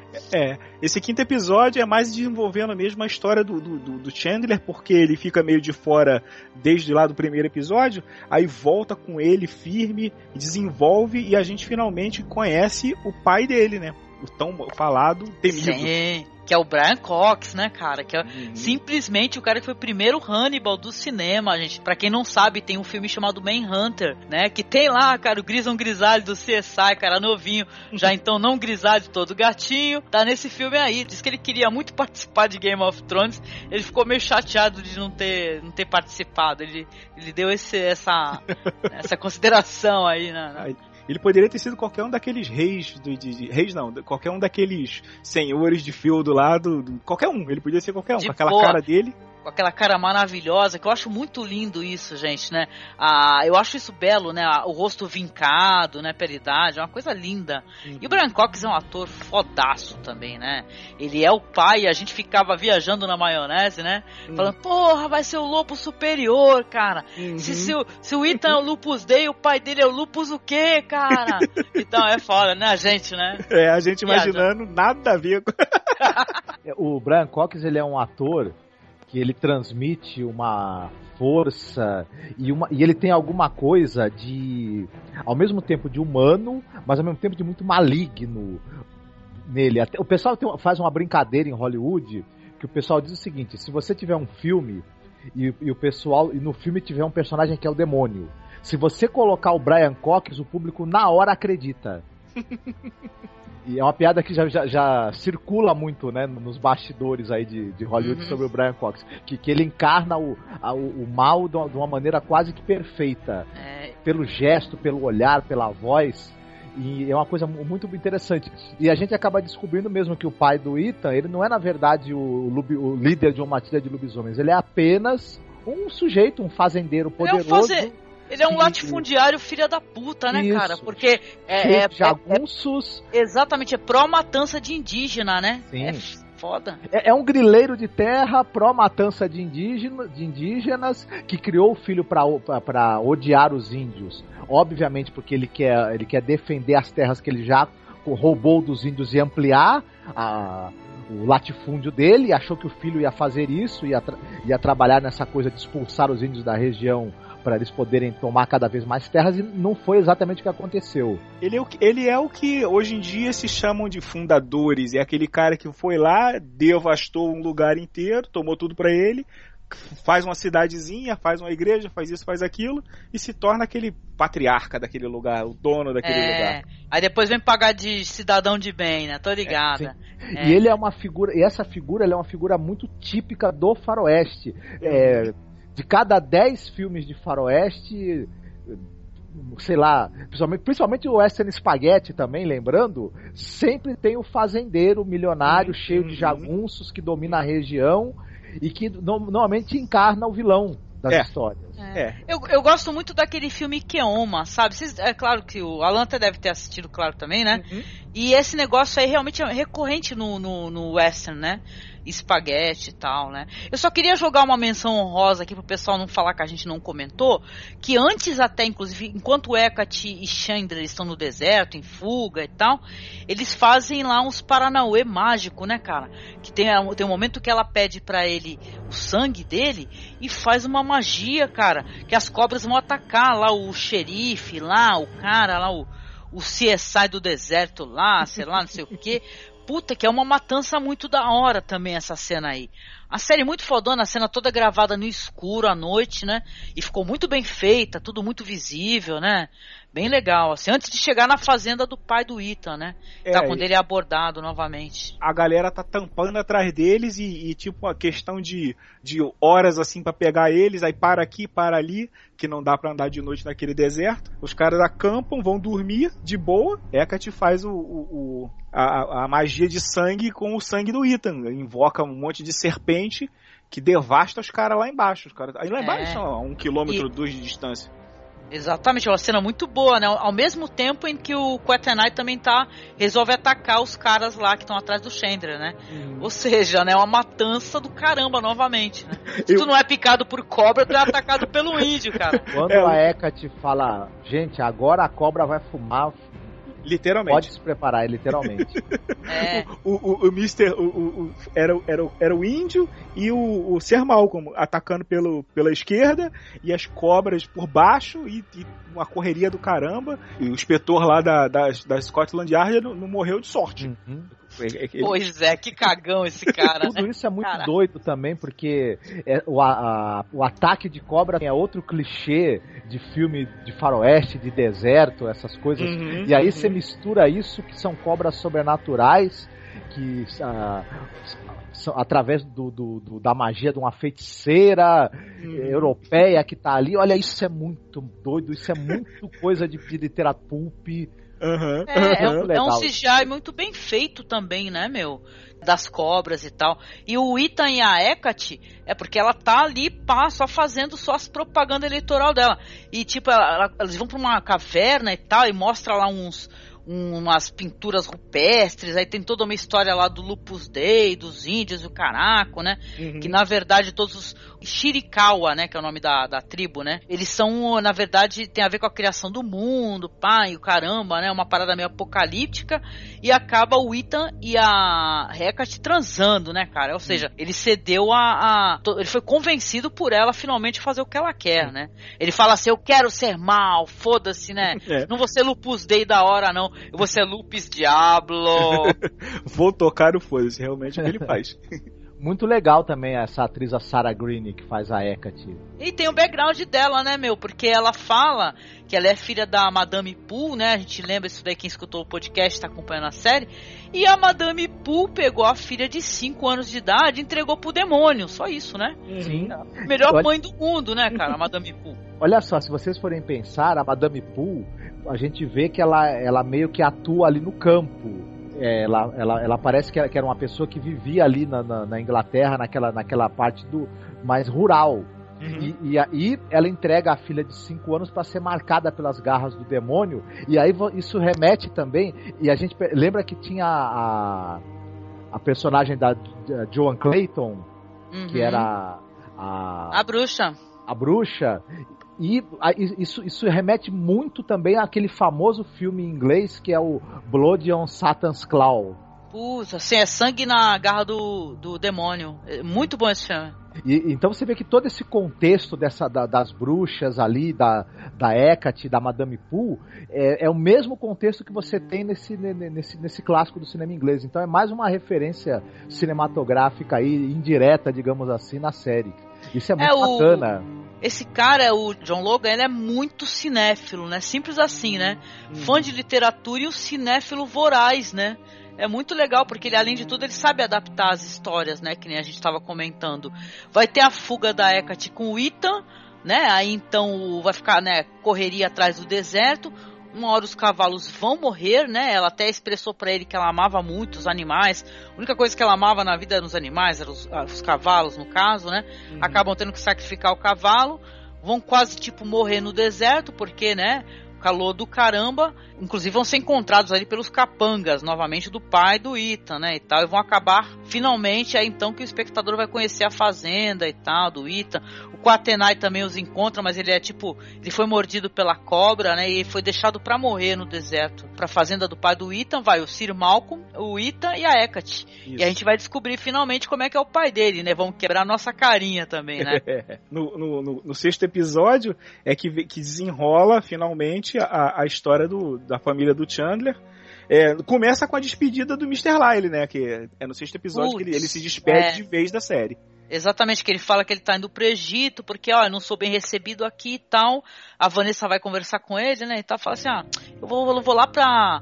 Acho que é onde tá o Tutankhamon lá, o, eu vou lá pra exploração lá, que aqui não é mais meu lugar, É, já é- deu, a série vai acabar daqui a alguns episódios. Ele fala que no Egito é o pessoal é mais é mais é, aceita melhor o tipo o tipo de pessoa que ele é. O pessoal lá é mais liberal. É verdade, então a gente consegue até imaginar que talvez nessa história aí, como foi bem trágico os finais aí, né, complicados, que no final o, o Sr. Lyle, ele, sei lá, tá lá bonitinho, lá, fez um harém só de gatão, motoqueiro, motoqueiro não, came, cameleiro, e tá com camelo bonito, e, né, e torcer por ele, porque é um personagem que a gente amava muito, né, então a gente conversou muito sobre ele. E na sequência da despedida do, do Mr. Lyle, é, a gente é introduzido a um personagem novo que eu pensei que fosse fazer um pouco mais do que fez, mas até que deu pra deu pra para satisfazer, que é a Catriona, porra, a garota da, da, da porrada tá tampando na esgrima lá, o cara tá lá, ah, seu trapaceiro, como é que você luta com essa desonra? Quem, quem é esse homem que faz isso? Ah, tirou a máscara? Não, é um homem. É, mulher. não, e sim, porque a Vanessa ela descobriu que, é, que, que ela está sendo perseguida, então ela resolveu agora eu vou agir, né? E ela vai atrás de uma pessoa, de uma especialista em tanatologia, que faz o estudo da morte e tal, né? Pô, questões do Drácula, tem tudo a ver, né? E é essa fodona esgrimista atiradora do caraco, que é a Catriona, que, cara, é, eu fiquei encantada. Eu falei, mais uma merece, né, pra série. Mais uma mulher e tal. E uma mulher sorrindo pra outra, né? A Vanessa, quando vê que é uma mulher, fala, ai, que legal, que maneiro. É muito interessante também. Eu também fiquei muito assim, fiquei meio triste de não ter mais, mais desenvolvimento da personagem. Mas a gente, né? A gente ficou meio órfão de alguns personagens, assim mesmo. Essa atriz, a Perdita Wicks, é o nome dela, ela é. Ela tem uma figura muito marcante. E é, e é engraçado quando ela, ela domina a tela na hora que ela, que ela entra em cena. A gente realmente a gente fica, e é um personagem muito curioso assim. Essa coisa dela ser uma tanatologista, é, uma esgrimista muito hábil. Ela é um baita personagem de ação. Que pena que realmente teve pouco tempo de para ser explorado, mas você logo, você já começa logo a imaginar que dava para ter uma série sobre essa personagem aí. Sim, sim. Muito bacana. Pô, eu queria que tivesse spin-off de Penny Dreadful, cara. Eu sei que é pedir demais, mas eu, eu queria muito que tivesse um spin-off. Ah, Fazer- podia ter a série Catriona. A tanatologista. Poxa, isso ia ser bacana. Cara, a mesma coisa que eu pensei, ela remete muito ao Indiana Jones, cara. Ela, ela, na minha hora, você cantou o tema agora, eu me lembrei na hora do Indiana Jones, pô.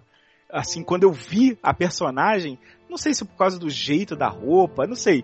Eu, eu- ela me remeteu imediatamente ao Indiana Jones, pô. Ela Sim. seria uma, uma, uma mulher aventureira, já, já tampou na porrada por meio mundo e agora tava ali em Londres, ou É, só que estão. já, já então é, não é uma estudante de história, e ser uma estudante da morte, né, em si, né? Uhum, Isso é uhum. muito legal. Tem um momento que ela, inclusive, conversa com a Vanessa, ela fala essa questão aí do da- dela ser uma, uma pessoa que estuda somente a morte, fala tudo que ela sabe e tal. É, é bem legal, é bem legal. É. Interessante.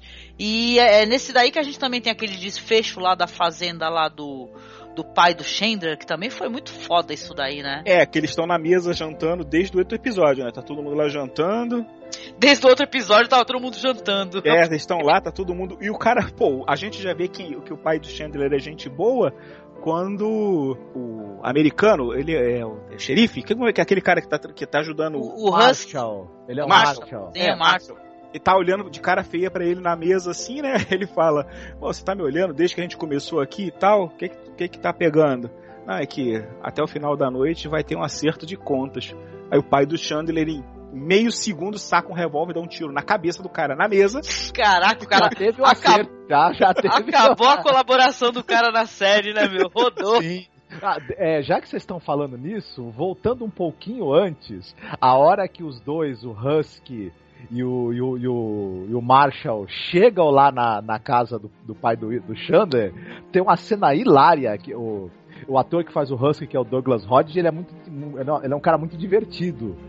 E a hora que os dois chegam na casa do, do, do, do, do- do pai do, do Chandler, do, do Ethan, eles são cercados pelos jargunços do pai dele, todo mundo armado de, de espingarda, todo mundo apontando a espingarda pra cabeça deles, aí ele fala assim, vocês estão todos presos. E ele dá uma risada, como quem fala assim, porra. Vocês estão todos presos. aham.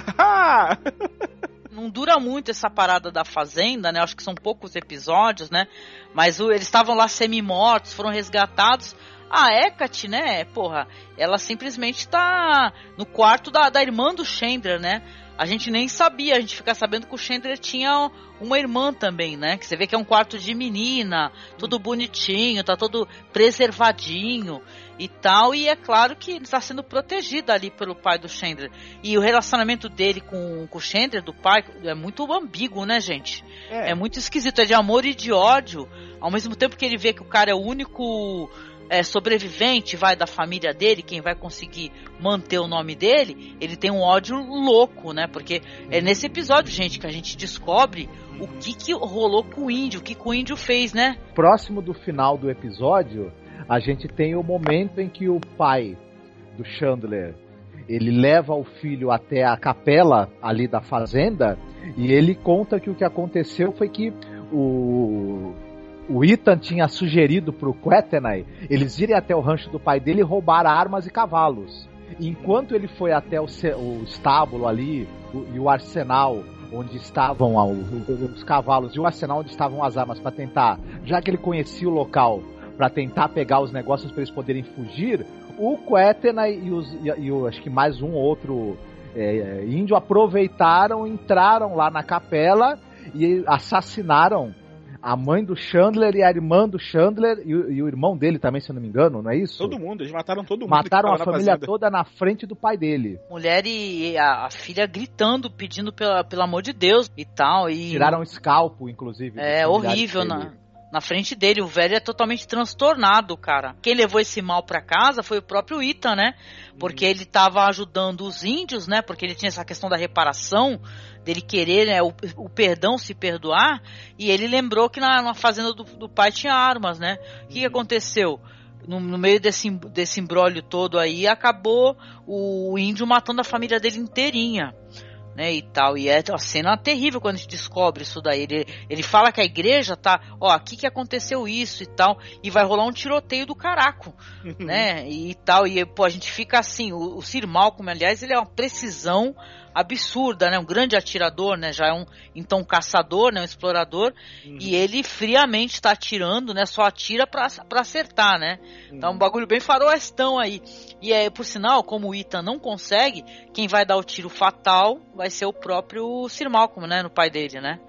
Esses poucos minutos que o Brian Cox tem de, de, de tela, nossa, esse, toda essa, todos esses sentimentos ambíguos que ele tem em relação ao filho, ele consegue passar com uma perfeição inacreditável.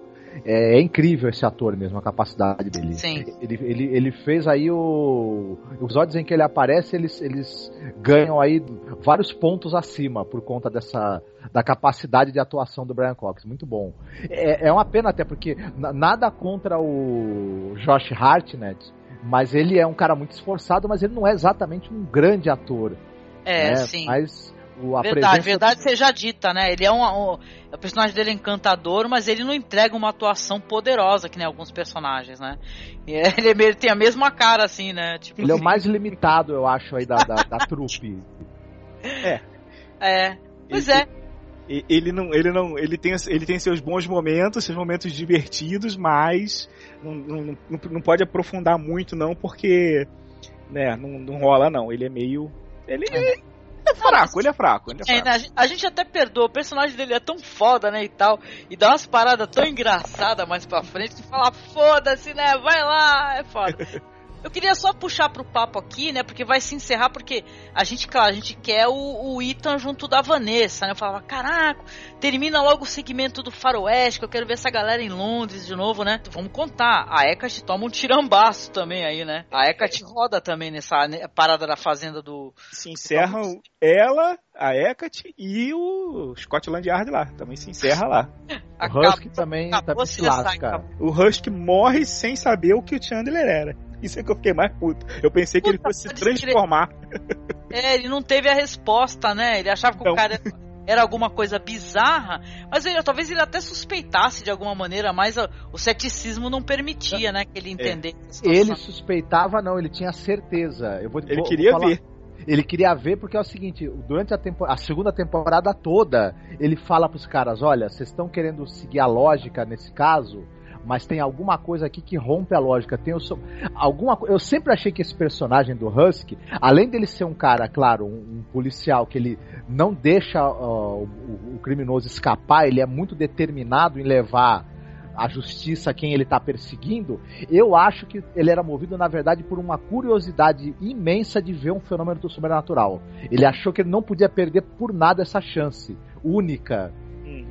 Até Ele porque viu a a Hecate. imaginação dele, claro, ela devia ser alimentada por todo esse fascínio pelo sobrenatural, pelo espiritual que estava rondando Londres, na Inglaterra na época. Uhum. Você tinha essa literatura vitoriana, é, com monstros, com demônios, com o exotismo vindo do Oriente, você tinha sessões espíritas. Então, claro que ele, que ele assim, era um cara que estava ali nesse clima todo, nesse zeitgeist todo de, de curiosidade pelo sobrenatural. Ele viu a chance de ver isso de perto e ele falou: Ah, eu quero ver, não adianta, eu vou até o outro lado do mundo se precisar. E foi mesmo. Só que É. não deu certo, né? Ele acabou vendo, foi, ele, foi um, ele, ele leva uma facada no final, né? É, Ele, É. viu, ele viu a Hecate se transformar, mas não viu o, o, o Chandler, que era o que ele queria. Tanto que ele não tira o olho do Chandler, ele fica Isso. olhando direto pra ele, mas o Chandler não se transformou. Ah, teve Eu falei, pô, sacanagem. revelação. Não viu o lobisomem, mas viu bruxa. Tá valendo. É. Ele foi, ele foi na série tipo um Sherlock Holmes que rodou no final, né? E tal, É, né? é, ele era tipo. o Moriarty, o Moriarty dele, né? Foi o, a- o balaço né, que ele tomou, né? Ou a facada. Nem lembro se foi ba- bala ou faca, não lembro. Acho que foi um tiro, acho que foi um tiro. Acho que foi um tiro também. Eu queria só voltar rapidinho, né, pros segmentos da, da, da Lily e do Dorian, cara, que acabam se conjuminando com o do Victor Frankenstein, né? Aliás, a gente sabe, né, pra quem conhece, tem até esses filmes aí, é... aliás, esse filme Sufragetes, que as mulheres que estavam atrás do voto, pelo direito de votar, que é um filme muito legal, não sei se tu assistiu, Alan. Chegou a dar uma confirmada nesse daí, nesse filme aí? Não, esse eu não vi, não. Ele é sensacional, Alan. Pode encarar que é muito legal. Inclusive, no final passa uma estatística é, de é, quais países onde as mulheres podem e que não podem é, votar, viu? É um filme bem legal. Mostra mulheres justamente trabalhando com isso, que mostra no Penny Dreadful, lavanderia e os desmandos sociais, desigualdades. É porque a série, nesse momento, a gente vai ter as conversas da Lily com a Justine, que tá contando pra ela sobre a vida, o que ela pensa das coisas, e aparecem as sufragistas ao fundo, sendo Uhum. presas pelos policiais, né? E tal. E a, e a, a, Lily até verbaliza o que eu falei. Ela fala: Eu não, não, não me interessa o feminismo. O feminismo ele prega a igualdade. Eu quero é superioridade mesmo. Igualdade porra nenhuma. Eu quero pisar com o meu salto, né? Em cima, né? O, o Victor Frankenstein, ele não desistiu da Lily. E ele tá bolando junto lá, já que tem a questão do soro, né? Já que o, o Dr. Jekyll, ele, ele criou um soro, né?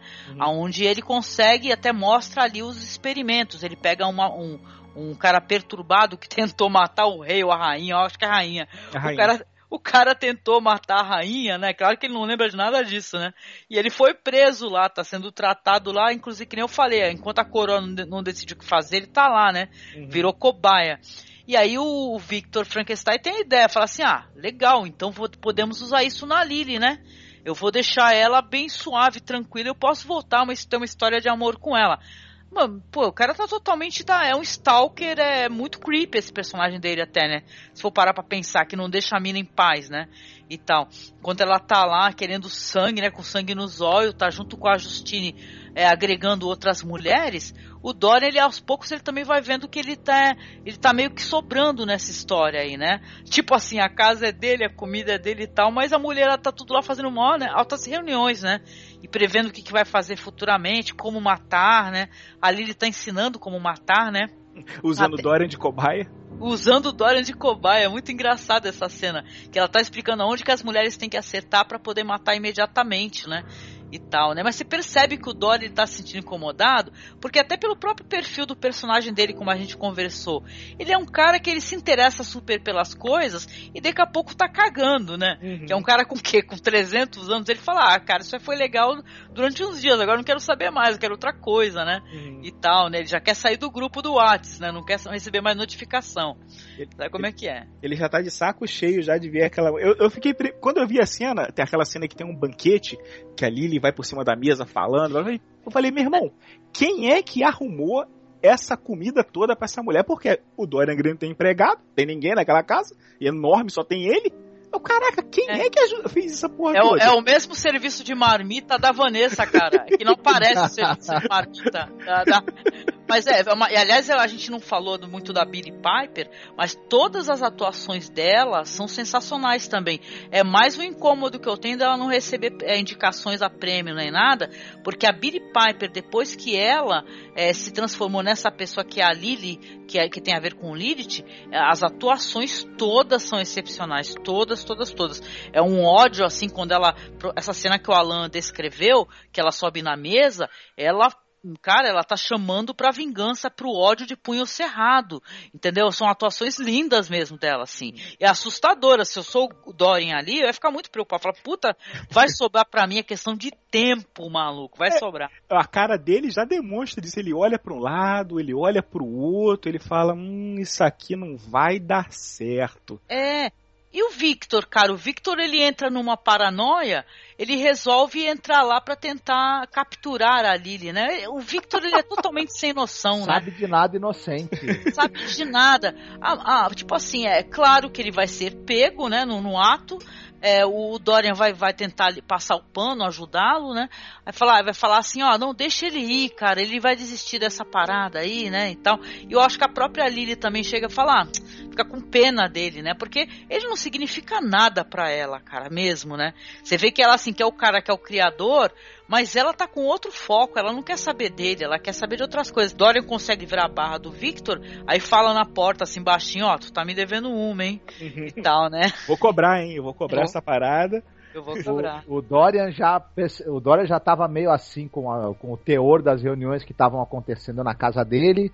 Ele já estava vendo que uh, o negócio dele com a Lily aí não, não, ia dar muito certo.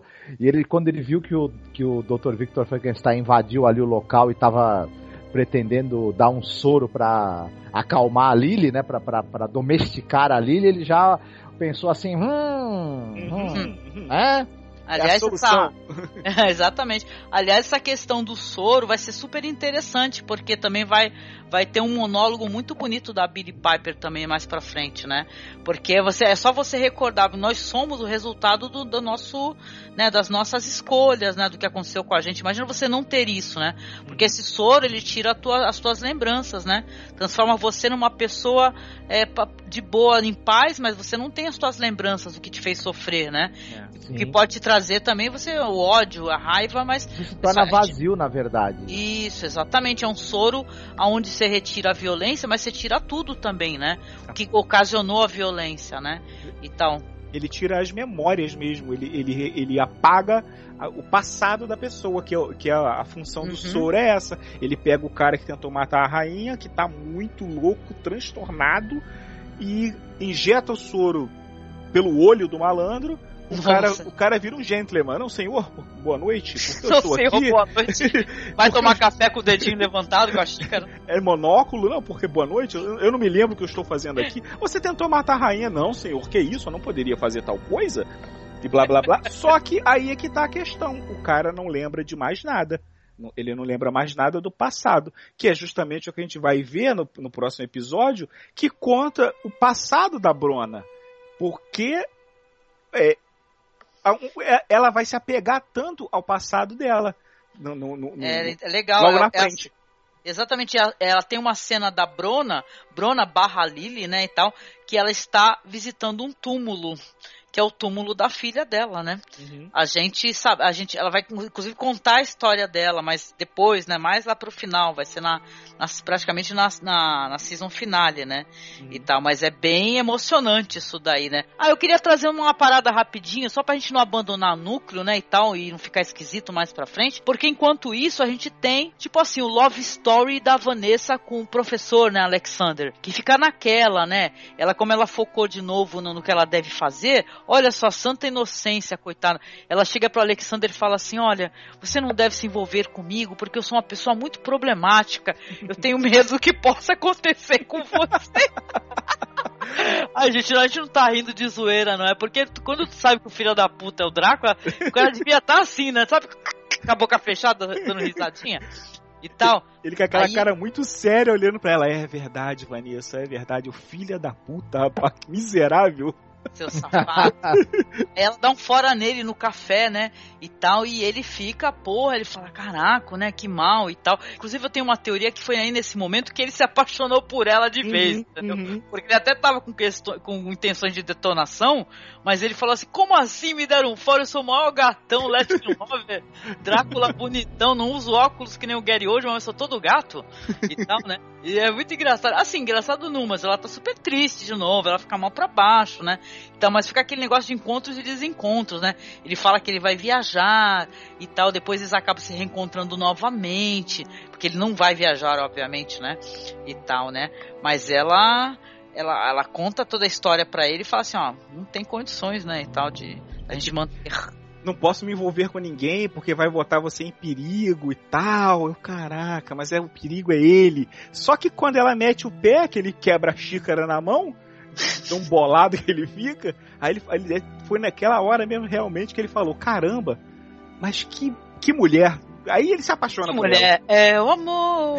Então, não, assim, é engraçado assim, que ele é um cara nervosão, né? Porque ele tinha uns assecas meio idiotas. Porque tem uns que, que logo lá pra trás lá, esses idiotas, tem uma hora que ela tá numa, na casa dos espelhos e tal, quando ela vai passear com ele, né? Com, com Alexander, e os assecas imbecis dele vão lá atrás dela do nada sem ele ter mandado. Aí ela se assusta, desespera, sai correndo. Meu, quando ele encontra os caras, ele, cara, ele só dá pra comer. Ele só dá um rasgo nos caras, assim, come essa desgraça aí que não presta nem pra ser a secla. Né, uma, cena de canibalismo, né? Os, os vampiros todos atacando, né? Isso, eles sobem, legal. eles sobem igual ratos no, no- no corpo do cara, assim, vai subindo tudo igual rato, assim, aquele montão de rato subindo. Assim, a cena do, as cenas dos, do Covil são sensacionais, são mó tenebrosas também, né? A Secla level zero, cara. O cara é level zero de inteligência. Como é que o cara vai assustar? A mulher tá com o mestre dele e o cara vai lá dar susto na mulher na casa de espelho, cara. Ele pediu pra morrer. Pediu pra morrer. Ah, Pediu, pediu pra morrer. Eu sei que assim, a, a- vai, vai ter todo um desenvolvimento e tal, esse leva e traz, mas a Vanessa ainda acaba indo atrás dele novamente, né? Ele vai mostrar pra ela a exposição das criaturas da noite. Ele mesmo uma criatura da noite, o Marcos fez o link legal, né, disso daí. E ele vai lá, fala assim, isso aqui são... é, Porque é uma das frases mais famosas do Drácula de Bram Stoker é o momento em que o Drácula tá conversando com o Jonathan Harker e ele fala que ele viu lobos, ele ouve lobos, e os lobos começam a uivar, até no próprio filme. E o Drácula fala, ah, Children's of the Night, né? As- E olha a só, doce o- música que eles fazem. a doce música que eles Essa fazem. frase tem no livro também do Drácula. Uhum. E é um momento em que no, no livro que é muito marcante que o, o- o Drácula sequestra um bebê. Ali, e aí a mãe do bebê fica ali na- em frente ao castelo gritando e pedindo para ele devolver o filho dela. E ele então convoca os lobos ali da, da- que, que ficam ali na- no, no bosque. Os lobos atacam a mulher. Ela é morta pe- pe- pe- pelos lobos sob o comando do Drácula. E depois, quando ele tá conversando com o, Ha- o Jonathan Harker, vê aquilo acontecer. E aí o- ele fala pra ele: Olha, é, você tá assustado? Não fica assustado, não. Olha, escute a, a, a- a- a linda melodia que as minhas crianças da noite fazem. E o Jonathan Uhum. já pensa: Me ferrei com esse, com esse velho aí de vez agora, né? Esse, velho doido, né? Com, com um peruca que tem um formato de bunda atrás, né? Que porra é essa, né? E a Que sombra o que anda pra lá e pra cá o tempo todo sozinha. Eu olhei, essa bom, sombra tá bêbada, meu senhor, né? Ah, eu só a brincalhão, mas é, é, são, é muito interessante. Esse segmento da Vanessa, quando ele vai mostrar para ela as criaturas da noite, ele quer mostrar todas as criaturas, até criaturinha, né? Uhum. E tal, né? Que eles vão, vão ter uma cena de sexo e tal. E quando você vê, eu fiquei, caralho, lá, a Vanessa vai ficar endemoniada de novo, cara, de novo, eu sei disso. Porque tem. A Vanessa, o personagem dela, quando se faz algum ato sexual, o demônio tá ali, malandro, já vai junto, sacou? Mas a, a, Vanessa também, ela vai se encontrar com eles já sabendo que ele é o Drácula. É, eles têm um diálogo, ela chora e tudo. Realmente, quando ela vai novamente atrás dele, que vão ter essa transa, é quando ela fala, é quando ele fala para ela quem ele é, né? Uhum. E tal, né? Porque ele, ela tinha dado um fora nele, ele fala assim, é tipo assim, eu te dei um fora. Mas cara, eu sou o Drácula, maluco, tu como é que vai me dar um fora? Eu sou fodão, eu te amo, eu sou Lorde Senhor das Trevas, né? E tal, aí depois ela fala, quer saber, não tem marido, não tem eto, não tem pô, não tem mal, eu vou, né? Porque ela fala pra doutora Seward, pô, cadê a minha família? Eles são a minha família, cara, eu tô me sentindo muito abandonada, doutora, né? Ela fala pra... A, a, a, a Catriona é a Catriona que dá a dica, né? A Catriona fala, ó, o Drácula vai fazer o seguinte, ele vai separar todos os seus amigos que já meteram o pé de qualquer jeito, ela, uhum. ele vai isolar você e ele vai te conquistar. Aí a Vanessa estala na cabeça dela na hora, né? Pô, ela tá sozinha. Quem é o único cara que toda hora ela se encontra e ela está se apaixonando? É o, do, uhum. é o cara do, do museu. Ela mesmo Sim. saca quem é o Drácula. Se eu não me engano, a Catriona também fala que ele. Algo tipo assim, ele vive entre as criaturas da noite. Aí ela lembra da, uhum. do, do, museu lá, ela fala: Eita, nós, é, é, o homem. Na hora faz aquele blim, né? Blim, caraca, maluco, tu tá curador das criaturas da noite, tu entregou o esquema todo, né, o Drácula, pô. E pior, eu que fui lá procurar o cara. Ó, que droga, hein? Nem foi ele pois que foi. É. é. Ela foi lá. Não, é é muito trágico, né, cara? Porque é, cara, os personagens de Penny Dreadful, eles não têm histórias felizes, né? Você não consegue. Eu acho que eu só consigo ser feliz imaginando o Mr. Lyle, que nem eu falei, lá num, num harém, cara. Fala, cara, né, da hora e tal, tal qual sultão, né, de Ben-Hur e tal. Mas, porra, é foda, todo mundo se fode nesta porra. A Vanessa, que a gente tava torcendo, pô, foi a própria é, psiquiatra que chegou pra ela, pô, que, que você não vai fazer uma coisa legal pra você? E é coisa legal que ela vai no museu, conversar com ele, porque ele fica, né, ele é um cara super inteligente, nerdão, e ela curte isso daí, né? E tal. Tem altos diálogos maravilhosos com ele.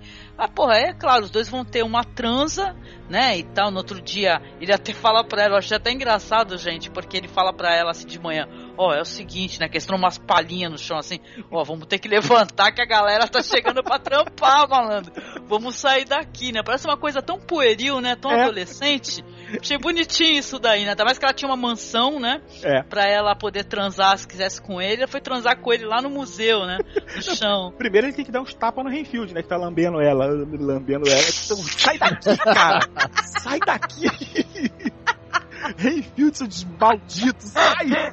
Ai, caralho, o Renfield ficou a série toda ouvindo, ouvindo os, os tape lá, né? Os bagulho lá e tal, e pá, entregando, né? Fazendo lá no, o, o, sendo lá o, o caô de entregar as conversas toda.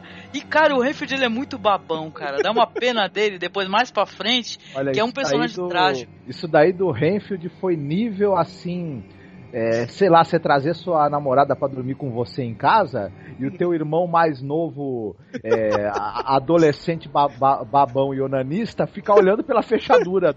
Foi muito comédia, cara. Boa, né? É algo, do, é algo desse nível, assim, né? Sai daqui, Renfield, desgraça. Quer morrer, maldito? Sai daqui agora. Aí ela foda.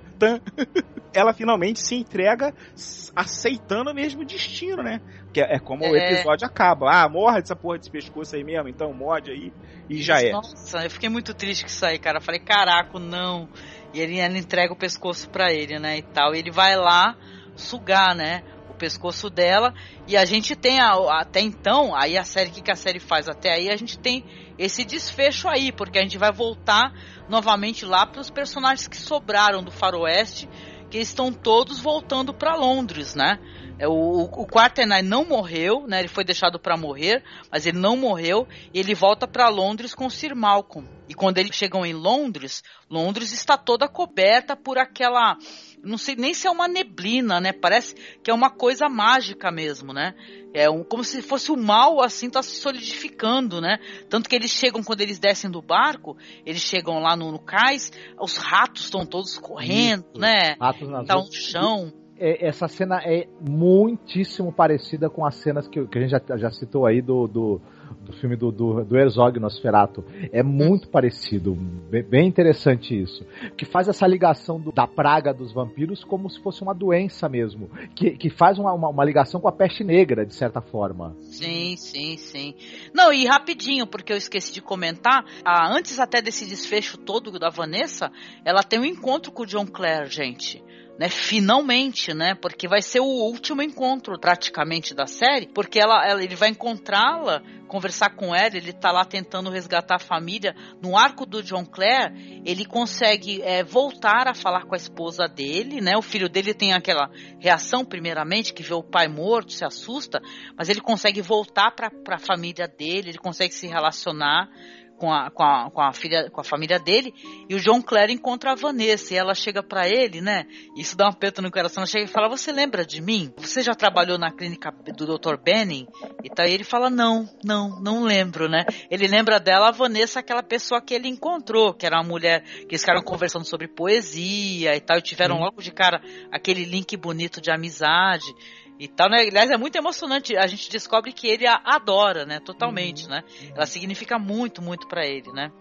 E tal, né? E os encontros dele mesmo com a Marjorie, que é a esposa dele, são muito bonitos, né? Aliás, eu achei muito bonito uma coisa na série também, gente, acho que merece ser mencionada, que a esposa dele, a Marjorie, ela tem um- uma aparência que a série ela mostra mulheres muito bonitas, muito atraentes e tal. E a Marjorie, até pelo sofrimento, pela questão dela ser uma trabalhadora de fábricas, ela tá muito envelhecida e abatida. Você vê aquela pessoa rústica, da pele russa, do rosto vincado também, né? E tal. É interessante isso daí, é muito sofrido. Porque a gente vê o tempo todo o filho dele tossindo, né? Na frente dele, tossindo sangue, e a esposa, coitada, que ele conta a história dele toda, né? Do Victor Frankenstein pra esposa, etc. Ela entende, acredita na história, e tal, conta que foi ressuscitado. E ele, você pensa assim, ah, que legal, né? Vai terminar, é, Frankenstein vai ser estilo comercial de margarina, vai terminar tudo bem, né? E tal, né? O, ele encontrou a família. Interessante também, o, só pra gente não abandonar o arco do John Clare, né? É, é. O, o arco dele se encerra no, no outro episódio, mas é, é, tem, essa, tem essa revelação. Ele conta tudo pra, família, pra, pra esposa, ela entende e aceita. É, ela entende, ah, você morreu? É, eu morri e tal, e, mas um cara me trouxe de volta, por isso que eu, eu fiquei sumido esse tempo todo, porque eu não me lembrava. E ele praticamente só. A única coisa que ele lembra da, de- do tempo que ele era vivo era, era a família dele. Porque ele teve aquele, aquele encontro. Aquele encontro não, aqueles vários encontros, porque o quarto episódio se passa num, num tempo enorme, né?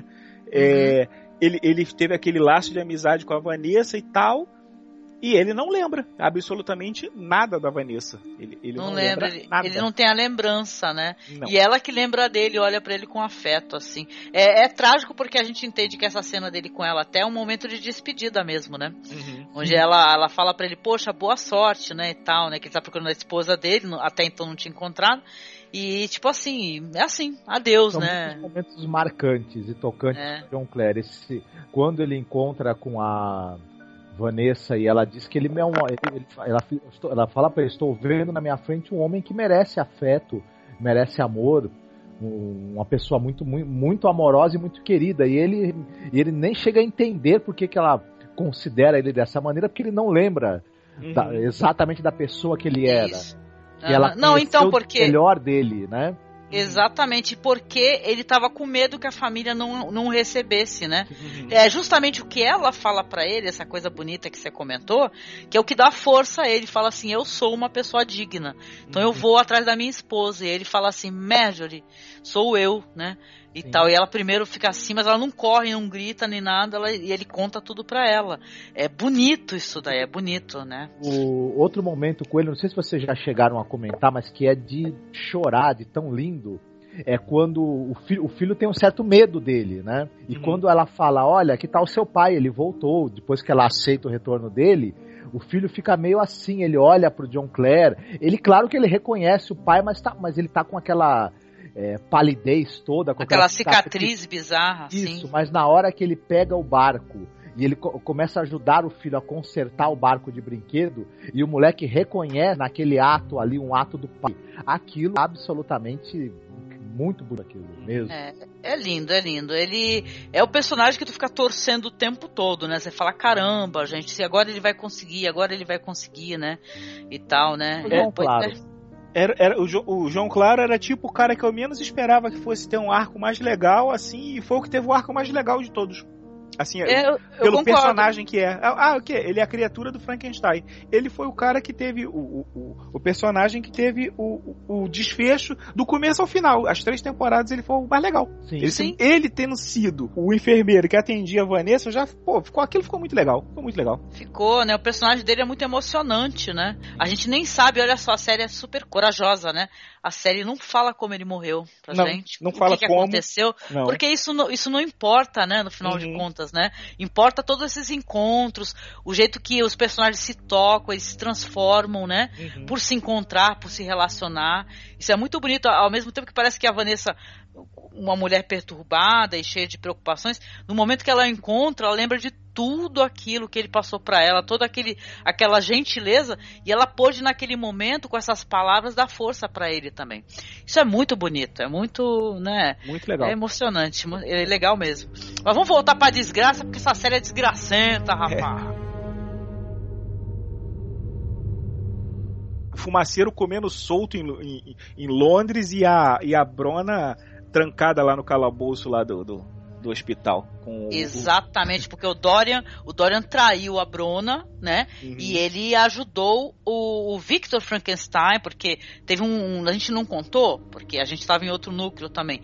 Mas a Justine se estranha de vez com o Dorian, não é verdade? Uhum. E tal. Ela, ela, ele chega e fala pra ela assim: ó, Olha sua fulana, você tá enchendo o meu saco, né? Porque ela nunca foi com a fuça dele e ela tava sempre assim, peitando ele, né? E fala assim: Ó, eu só escuto tudo que a Lily falar, você não manda em mim e tal, eu tô empoderada. É o seguinte, agora eu vou, né, botar pra fuder.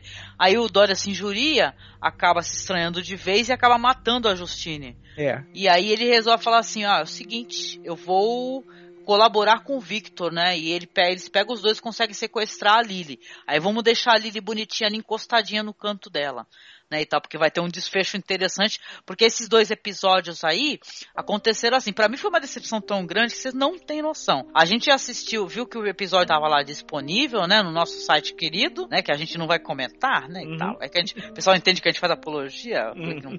O cara até os produtores, John Logan, falou: "Pô, vai ter uma grande surpresa aí no final de Penny Dreadful".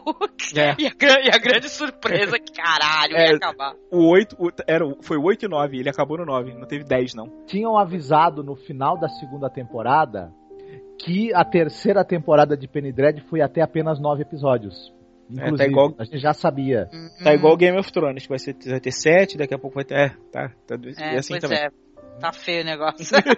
Mas assim, aí a gente teve essa surpresa, porque até falei pro Marcos, a gente assiste sempre juntos, né, a, a série. E aí eu falei, cara, saiu outro, né? Então eu falei, como assim, né? Saiu. Aí eu vi, fiquei arrasada da minha vida. Lazarentos. Lazarentos, né? Ou não, né? Sei lá. Vocês lembram quando a gente comentou que falando assim, olha, vamos fazer o seguinte, vamos, vamos até, vamos ver onde a série vai, até onde ela vai, legal, e vamos deixar Let It Go, sacou? Nada de ficar xingando, chorando, nem nada. Hum. Isso daí meio que me consolou, porque a série, ela foi legal até o final, entendeu? Ela entregou um produto interessante. Mas vamos então assim, só comentar sobre esses dois últimos episódios então. O grande finale da história, né? Aonde vai chegar então Sir Malcolm com o Quatenai e vai ter essa parada. Eles já chegam em Londres e vê que, meu, tá todo o ar está, da cidade está pestilento.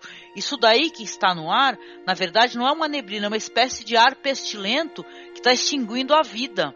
Né? Tanto que você vê as ruas vazias e tal, tá um, aquele ar de solidão, de cidade abandonada, pessoas mortas. Até então, porque todos o, o Drácula e tal, e a galera toda dele, agora tá solta. Olha só. Pra poder fazer o que quiser. Nessa época, as pessoas acredit ainda acreditavam que o espaço que a gente vê vazio no, no universo, ele era todo preenchido por uma matéria invisível e intangível chamada éter Então eh, tem uma lógica você acreditar que uma força maligna poderia turvar esse éter, deixá-lo impregnado de alguma, de alguma impureza de origem espiritual e maligna. Por isso que você poderia ter uma espécie de neblina fantasmagórica encobrindo todo mundo. Uhum, uhum. Uma coisa bem interessante. Era uma espécie de, de impureza, de degradação do éter. É, eu tenho uma cena que, eu, que eu não sei quem agora quem fala se é o Drácula ou é a Vanessa que fala que o próprio ar ia se tornar um veneno, ia se tornar irrespirável e contaminar todo mundo. Além de tudo, transformaria todo mundo em alguma coisa, em servos do Drácula, né? Não precisava Uhum. nem ser mordido para se transformar num, num servo dele. Ia ficar, Não, o é- pessoal ia ficar meio é- zumbi. Isso, não, e é bom lembrar o seguinte, que a praga zumbi, a praga do- do- dos vampiros, era o Drácula que estava espalhando. Porém, essa pestilência toda que estava no ar, quem estava espalhando era a Vanessa. Uhum, era o Nossa. resultado da entrega dela.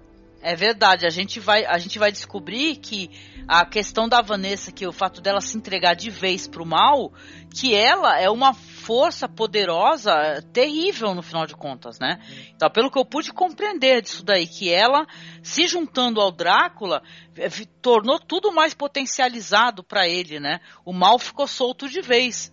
Né?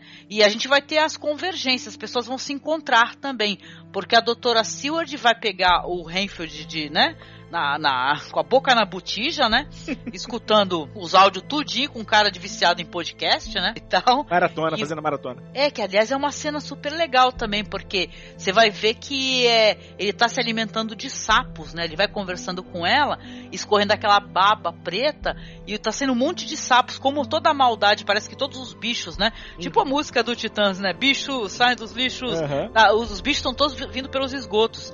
E aí os sapos estão subindo também pela pia do consultório dela, ele tá lá fazendo o maior rangão, né? Ouvindo lá os tape lá da Vanessa, pá, piradaço da cabeça e fazendo rango. Aí ela tem uma luta com ele, acaba prendendo o Renfield e ela resolve, junto com a Catriona, fazer então uma hipnose com ele para poder descobrir aonde que é o covil do, do dos vampiros, né? E tal, para poder resgatar a Vanessa, né? Interessante isso daí, porque ela entendeu então esse link todo, né? Então ela finalmente acreditou no que a Vanessa estava contando para ela, e tarde demais, né? Infelizmente, né? Até, até nessa parte, foi, é uma das poucas vezes que eu achei uma coisa estranha, uma coisa que ficou meio deslocada na série, é porque durante o fumaceiro, é, a neblina tá, tá lá contaminando todo mundo, todo mundo ficando meio zumbificado, meio escondido dentro de casa e tal. O Victor e o, e o Hyde, o, o Jekyll, estão lá de boas. É que os caras são nerdão, né? Tô no laboratório, o mundo tá acabando. E os né? caras não estão vendo, nem aí. Eles têm aí, que se. É. Que é Mas- justamente- Mas vai ser assim, cara. Se for um apocalipse agora, hoje em dia, vai ter gente na internet. só vai descobrir que apocalipse aconteceu quando cair a internet, sacou? Quando, quando- quando vê pelo YouTube, pô. O cara vai ver pelo YouTube, o mundo Exato. se acabando. Enquanto isso, tá a Lily presa lá no laboratório, acorrentada, e falando pra ele: Vitinho, Vitinho, vem aqui. Senta aqui do meu ladinho, vamos conversar. Eu não vou te matar. Viu? Prometo. Pode vir aqui ficar sentadinho comigo pra gente ter uma conversa séria nós dois. Vem cá, Vitinho. E ele pensando assim: melhor não, né? Melhor não. Ela é forte pra caramba, né? Porque ela, ela foi dopada, né? Pra poder, pra poder ser pega. E a mulher é o seguinte: a gente já viu o que ela faz, o estrago que ela faz, né? É, ela deu pau eu- até no, no, no, no John Clare. Isso, a gente viu o John Clare literalmente rasgar um cara no meio. Acho que no segundo episódio, ou terceiro episódio da primeira temporada, e ela pegou o John Clare e jogou ele longe como se ele fosse um saco de batata. É. Então você vê que ela é um pouquinho forte, né? É. E e é justamente nessa parte que pô, é uma parte sensacional, que é a despedida, né, de- dela, dela, do Victor, dela, de todo mundo ali. Aliás, o Dr. Jekyll ele fala, né? Que ah, o meu pai morreu, uma parada assim, né? Uhum. Agora eu sou o grande Lorde Senhor, eu vou poder fazer tudo que eu quero. Uhum. Né? E o Victor Ah. se despede dele, ó, é muito bem, Lord Hyde. Chama ele de Hyde, não sei porquê, mas chama. Exatamente. Como se ele tivesse finalmente se transformado, né? Foi uma Uhum. concessão, né? Sim. Porque ele era, ele era filho do Lord Hyde. O pai Hum. dele, né? Tinha esse, tinha esse título, era, tinha esse nome. O pai Hum. dele chamava-se Hyde e era um Lorde. Quando, quando o cara morreu, ele se tornou o Lord Hyde. Ah, tá. É uma parada que no Médico o Monstro não rola. Esse, é, esse é do seriado mesmo. E é uma espécie de adaptação também, né? É, em, é. vez, em vez de mostrá-lo como um monstro, que a gente ficou aqui, tipo, né, querendo pra caramba, pô, que maneiro, como vai ser, mostrou ele, na verdade, ele tendo poder financeiro e tal, nome e tal autoridade que ele vai adquirir pela, pelo bem de herança, e ele vai ser um filho da puta do monstro, né? Uhum. Então a série deixou isso aí meio em aberto, né? Não precisava E do tal. soro não pra virar monstro, não. Foi só ganhar o dinheiro mesmo. Ou seja, né? Mais um, não, mais um filho da puta solto aí, né? Cheio de poder, né? Enquanto isso lá fora o mundo tá acabando, né? Fumaceiro cara? comendo solto, geral morrendo e os cabos. É, é onde se, se desenrola a, a segunda melhor cena com a Brona, né? Que é ela explicando pro, pro Frankenstein que ela não queria perder a lembrança da filha, que ela conta aquilo tudo. E que mostra que o Frankenstein, no final das contas, também não. É, vamos, não vamos ser monstros, vamos ser humanos. E é ali que o- a, a despedida do Frankenstein é ali. Eu achei que ficou bem legal. Apesar Ah, de eu não ter gostado do Frankenstein na terceira temporada. Ele estava muito Emonstein. Ele estava emo demais. Emonstein. A, a cena da, da Lily pedindo pela vida dela e pelas lembranças, chorando emocionada e falando: Olha, tudo que eu sou, né? Se mesmo sendo essa bagunça toda, esse caldeirão de ódio, é o que faz de mim. Eu quero, eu quero poder, inclusive, sofrer as perdas que eu tive na minha existência, né? Ela emociona ele, né? Que naquele momento ele vê que ele, porra, que não tem sentido Uhum. o que eu tô fazendo, né? Eu tô. eh, A pessoa tá implorando pela, pela, pela memória, né? Eu quero ter as minhas memórias, eu não quero ser um, um saco vazio. Né, sem as minhas lembranças. É bonito porque ele acaba soltando ela. Eu achei que quando ele a soltasse, ela ia no momento quebrar o pescoço dele. Agora, deixa eu quebrar o teu pescoço antes de eu sair daqui, por favor. Mas não, ela, ela, ela pegou chorosa, e tá uma cena lindíssima da, da Billy Piper, maravilhosa, e foi embora, né? E é pronto a despedida dela, como você disse, verdade. É. E aí vai ter os encontros, né? Porque a doutora Seward vai conseguir descobrir onde fica o covil do Drácula, né? Vai, vai dar uma de miguxa na- nas lembranças, né? Na hipnose, vai conversando com ele. Ele fala, inclusive o personagem dele é muito trágico, o tadinho do Renfield. Ele fala: Eu sempre fui um solitário, eu sempre fui sozinho. Eu procurava prostitutas para poder sentir calor, me sentir amado. E ela vai consolando ele, né? Mas só tentando, especulando para onde fica. Você pô, não, vamos conversar. Para onde que você costuma ir? Aí ele começa a falar do covil e tal, e ela acaba pegando a referência do local aonde é, né? Quando eles saem da sala, eles encontram o Victor Frankenstein que tá saindo da outra sala, porque é em Bedlam também, né? Eles estão no Que mesmo lugar, tava. Exatamente. Aí fala, ô amigo, vamos te encontrar aqui.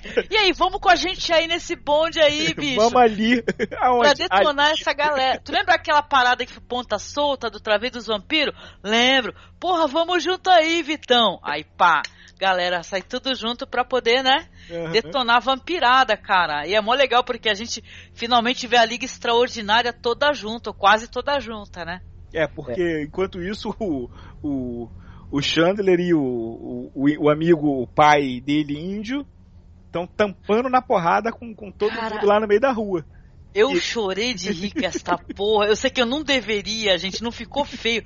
Mas caralho, quando o Chandler ele se transforma, né? Ele se transforma de dia. Convenientemente também calhou de ser lua cheia, né? A parada assim. É de dia, mas é lua cheia, tem neblina. Será que porra funcionou as paradas, elas Paranauê? Aí o Chandler se transforma porque os vampiros vão tentar atacá-lo. Aí quando eu vejo muitos vampiros tá atacando ele, do nada vem um lobisomem do cabelo comprido, assim com a cara de veiaco, e tu vê que é um índio, cara. Fala, A porrada tampa na rua, lobisomem dando mãozada pra tudo quanto é lado, voando.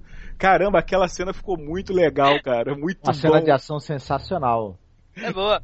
Não, e tinha um molecote assim, vendo dos bueiros, né? E tal, né? Que foi um moleque que chegou pra ele e falou assim: Pô, eu sei onde é que é e tal, que levou ele pra essa emboscada, o vampirinho. Uhum. Aí o cara que o vampirinho vê os lobisomens cobrindo de porrada, rasgando com as unhas, vampiro, sai vampiro, pedaço de vampiro, saindo voando pra tudo quanto é lugar, o moleque assim pra trás, tá ligado? Tipo o Homer Simpson, aquele gif do Homer Simpson, Entrando no mato. entrando no mato. Muito foda, cara, muito foda. É mó legal o, o- na hora que a gente vê o, o- um pouquinho antes disso, né? O Quetenay transformado em lobisomem é uma surpresa. Eu falei, caraca, é ele. Aí- É o- por isso que ele chamava o, o Ethan de filho, né? Meu filho. É aí Ah, que a gente entende o presente que ele deu pra ele, de ah, vai viver pra sempre. Foi ele que passou a maldição. O presente dele pro cara, malandro. Passou a maldição de lobisomem pro cara. O Ethan fala isso pra ele. Seu filho da puta, você me transformou em lobisomem. Sabe quantas pessoas eu matei, seu desgraçado? Eu fiquei fudido aí que eu queria me matar e o caraca, eu tava desesperado da vida. Você acabou com a minha vida. Aí o índio fala pra ele: Não, eu te dei um presente. Olha aí, agora tu vai poder ser o Lupus Dei. Tu volta lá pra tua amada e tal, pra salvá-la e tal. O Ethan até, né, fala: ah, beleza, vai, né, e tal, né, não é? Mas ele reclama primeiramente. É, a quantidade de inocente que ele matou, matou o Sem Bene, matou a porrada de gente sem poder controlar, né? Ele, ele não controlava depois da transformação, ele nem lembrava o que acontecia. Sim. É, ele era um lobisomem assim, meio gótico da tristeza, né? Que ele ficava meio injuriado. Porra, eu matei. Eu acho que qualquer um, né? Quem é que quer acordar um dia num bar ensanguentado, cheio de pedaços de gente de barriga cheia, né? É, e nem sabia o que aconteceu. De barriga cheia, porra, cara. Vamos tomar café? Não, já, já, já comi. Já tô, tô, tô a pampa já, gente. Obrigado. Aquela cena da Vanessa lá, assim, e aí, ô, ele sumiu. Vamos tomar café? Não, estou, eu comi. Ah, o, o bom de você estar tá numa, numa na Londres totalmente dominada por uma praga de vampiros e, e ter vampiro pra, pra, caramba em tudo que é lugar, é que você pode. Se, pode ele falou, acho que ele e o Quetenay falaram, agora a gente pode virar do matar à vontade, né? É, agora sem remorso. Sem remorso, é só vampiro mesmo, então pau neles. Ai, foi, foi é, muito, muito, engraçado foda, aquela cena, cara. A gente, a gente riu, mas foi legal, foi uma cena legal. E aí vai ter a, a questão da conjuminação final, né? É. Porque aí realmente eles vão. O, o, a, a doutora Seward, a Catriona, o Victor, né? Porque já tava de, de arma em punho, pelo jeito. Ele nem voltou para casa, né? Pra pegar a arma, né? Já tava no tá, é, a Liga Extraordinária volta toda lá pro covil do vampiro. Aí começa as treta, né, cara? É luta, é, é, bem legal. Aliás, eu gostei muito dessa sequência aí. É uma é sequência das, de ação legal. É uma sequência de bem ação feita. Legal. E tem uma cena, gente, que a gente tem que comentar, porque é impossível não comentá-la. Que quando eles estão acessando o covil, eles passam por um local assim onde tem os corpos pendurados, né? Uhum. Os, os, corpos onde as pessoas que vão servir de alimento estão todas penduradas. E é uma cena tétrica, gente, que ela merece um print. Uhum. Porque é algo assim, tipo que você vê em, em, novo cinema de terror francês. Algo assim, tipo aquele filme lá, Frontiers. Ah, esse, esse, é o que é a cena da, da cabeça no começo, cena, filme É, porque o Frontiers tem um momento que ela, ela fica numa sala cheia de corpos pendurados. É uma cena aterradora, porque as pessoas estão como se fosse no açougue, uhum. pendurada por ganchos e tal. Eles passam por todos os corpos que vão servir de alimento. E é uma cena tétrica, e você vê assim que, cara, é uma tomada, né? Uhum. É pouquíssima coisa, e olha a construção daquela cena. Eu acho até que Penny Dread foi uma série meio cara também, por causa disso também pegou, né? Uhum. De ter cenas excepcionais. Lutas são, são muito são boas. legais, são legais, são legais. E enquanto a porrada tá comendo lá, a gente tem o desfecho do, do, da história do John Clare, né? Que aí encerra a história de John Clare com a, com a morte do filho dele. E, Cara. Que aí todo mundo chora, todo mundo chorando, ah, o filho de John Clare morre, e a mulher dele faz o pedido impensável, né? Coisa até meio previsível se for parar pra pensar. O menino tá com uma doença é, tipo terminal e incurável, né? Que ele na, já tá bem avançado na tuberculose. O menino vem a falecer, aí você fica meio assustado assim com a atitude da esposa do John Clare, porque ela chega e fala assim: ah, sem problemas, né? Então você vai levar o nosso filho lá pro Victor, lá o Frankenstein que te ressuscitou e ressuscita ele, poxa, né? Uhum. E tal. Aí o John Clare faz uma cara assim, sabe, fala, você tá de sacanagem! Cara, você tem noção da besta fera que eu sou? Eu esqueci todo o meu passado, vi um verdadeiro inferno. Claro que ele não fala isso, né? Mas ele fala: Meu, eu não quero nunca isso pro meu filho, né? Imagina e tal. Ele conversa com ela e ela fala para ele uma coisa terrível. Ela fala para ele: Olha, é, nessa situação que a gente tá, eu só aceito uma coisa, que é você leve o nosso filho né? Por isso que ela estava lá calma e tal. Uhum. Você leva o nosso filho para ele ser ressuscitado, ou você nem volta mais. Você leva ele e não volta mais, nem você nem ele. E aquilo acabou com a existência do John Clare, né? Junto à família. Fala, porra, mulher nem quer o cara sozinho, a mulher só aceita o cara se tiver o filho. Uhum. E tal, né? Uma coisa bem bizarra até, né? Essa situação, né? Foi complicado e tal, e... aquilo ali. A foi. escolha que ela deu foi uma escolha que ele, pô, ele falou, tá maluca? Ele, ele olha com a, com a cara pra ela e fala assim, mulher, você tá louca. E eu acho que ela ficou louca naquele momento, ela perdeu a sanidade mesmo, viu? É, ela, ela não tava Aí vem o desfecho do John Clare, porra, vê que ele não vai levar pro Victor Frankenstein porra nenhuma. Vai que ele. Não, a gente não. A série não mostra, mas vê que ele até passou no laboratório, né? Hum. E tal, só que tava fechado, né? Uma plaquinha de closet, assim, né? Sai. Gente. É. Não, mas assim, mas é terrível, porque aí vai mostrar ele com o filho, o filho todo enrolado assim num tecido, Uhum. e ele deixa, leva a criança pro mar, né, e tal, e deixa a criança, a cena é tão triste, gente, a cena da criança Belíssima. afundando, né, e belíssima, sim. É, é mar ou rio? Acho que é um rio, né? Um- Como o Alan falou, o arco do John Clare ele é simplesmente perfeito em todos os sentidos. Uhum. E ele vai se encaminhando para um final que é absolutamente amargo, que é muito emocionante e humano. E, e no fim, acho que ele é o personagem mais humano que a série teve, embora ele seja um morto-vivo. Uhum. É. E, e isso se deve muito também, um, um ao roteiro do John Logan, que ele. É uma coisa interessante que ele foi muito feliz em pegar as lacunas que o livro do, do Frankenstein de Mary Shelley deixa e preenchê-las com coisas que fazem muito sentido, que completam maravilhosamente bem a história desse personagem e também é, esse papel ter sido dado para esse, esse ator que ele segurou a onda, né? Porque é um personagem muito difícil de ser trabalhado e ele, o Renier foi extremamente bem.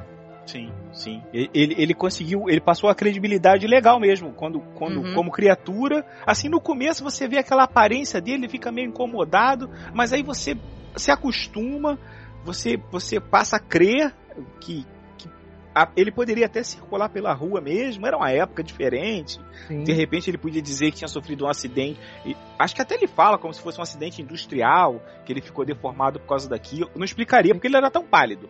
Mas, É.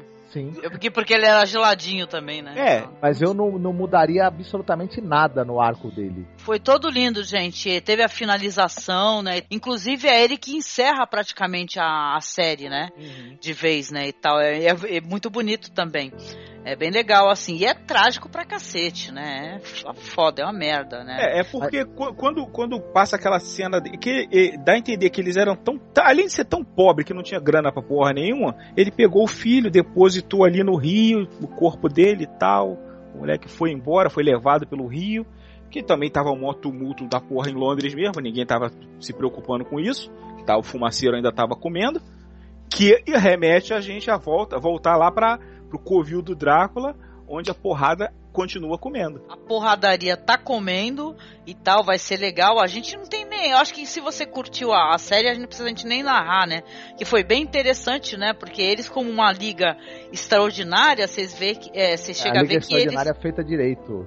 É, é uma liga extraordinária, super interessante e tal. E é uma coisa meio verossímil, porque não é assim, eles são totalmente fodões e tal. Tem momento que eles se ferram também, né? É. Mas olha, Tá. junta. E a doutora Seward também, gente. Ela tem uma arma e tal. Ela mostra uma arma. Ela também é. É berés, legal. Ela é de Agora- Nova York, né? Ela fala, "Ah, quem vai sobreviver em Nova York sem uma arma? Exatamente. Junta sim. o Ser Malcolm, que atira bem para caramba. É um guerreiro nato. Junta a Catriona, que ela é uma especialista em morte e é uma especialista em matar também, pelo jeito.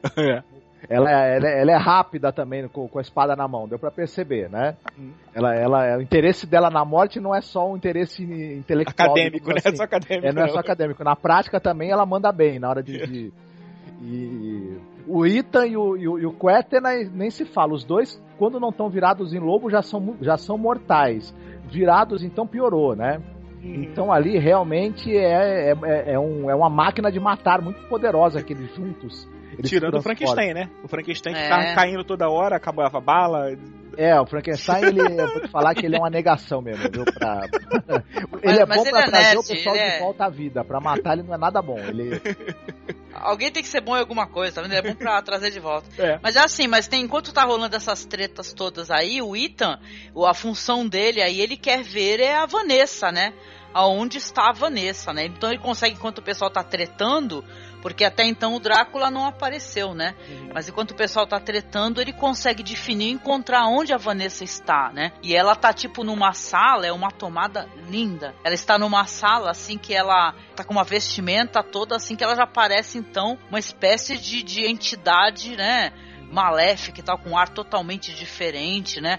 A atuação da Eva Green sempre muito boa, né? E ele se aproxima dela e tal, e fala que, que veio resgatá-la. E ela fala para ele: olha, todo esse mal tem a ver comigo. O mundo está sendo destruído devido também à minha presença de eu ter aceitado o mal de vez, né?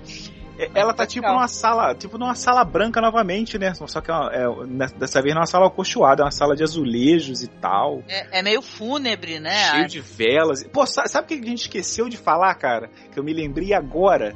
foi da abertura, cara. Que a abertura do nono episódio é diferente das outras aberturas. Ah, é verdade. É aquele, é aquele poema do William Wordsworth, que é aquela poesia lá que é, é, é usada no lugar da abertura original, que é, que é só o tema, né? É, é, é, cantado, é declamado. Eu posso colocar no áudio, eu coloco no áudio aqui pro pessoal poder escutar, viu? Isso daí é verdade. O último episódio, a abertura foi diferente, né? É. Não, foi, não foi aquela música maravilhosa que Penny Dreadful tem, foi uma abertura abertura, né? E ela aceita, né? Ela fala para ele quem ela realmente é, né? O Ethan Chandler chegou tarde demais, né? Infelizmente. E ela fala para ele, né? Ela acaba falando, olha, não tem como eu voltar a ser o que eu era. Eu na verdade sou uma das fontes de todo esse mal. E a única coisa que você pode fazer para mim é trazer paz. Uhum. Tal que a minha batalha precisa acabar, né? E tal para poder haver paz novamente na Terra. Aí ela coloca a pistola do Chandler na, na mão dele coloca assim, eu acho que no abdômen dela, uhum. eles dão um beijo e uhum. ele, você escuta, né? É triste isso, né? Ele chorando ela também, você escuta o estampido da arma dele, né? O tiro, né? My battle must end. You know that. Or there will never be peace on earth. Let it end.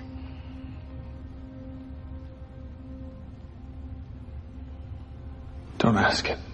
I don't have to. You know you have a destiny. It's why we first met. It's why you're here now.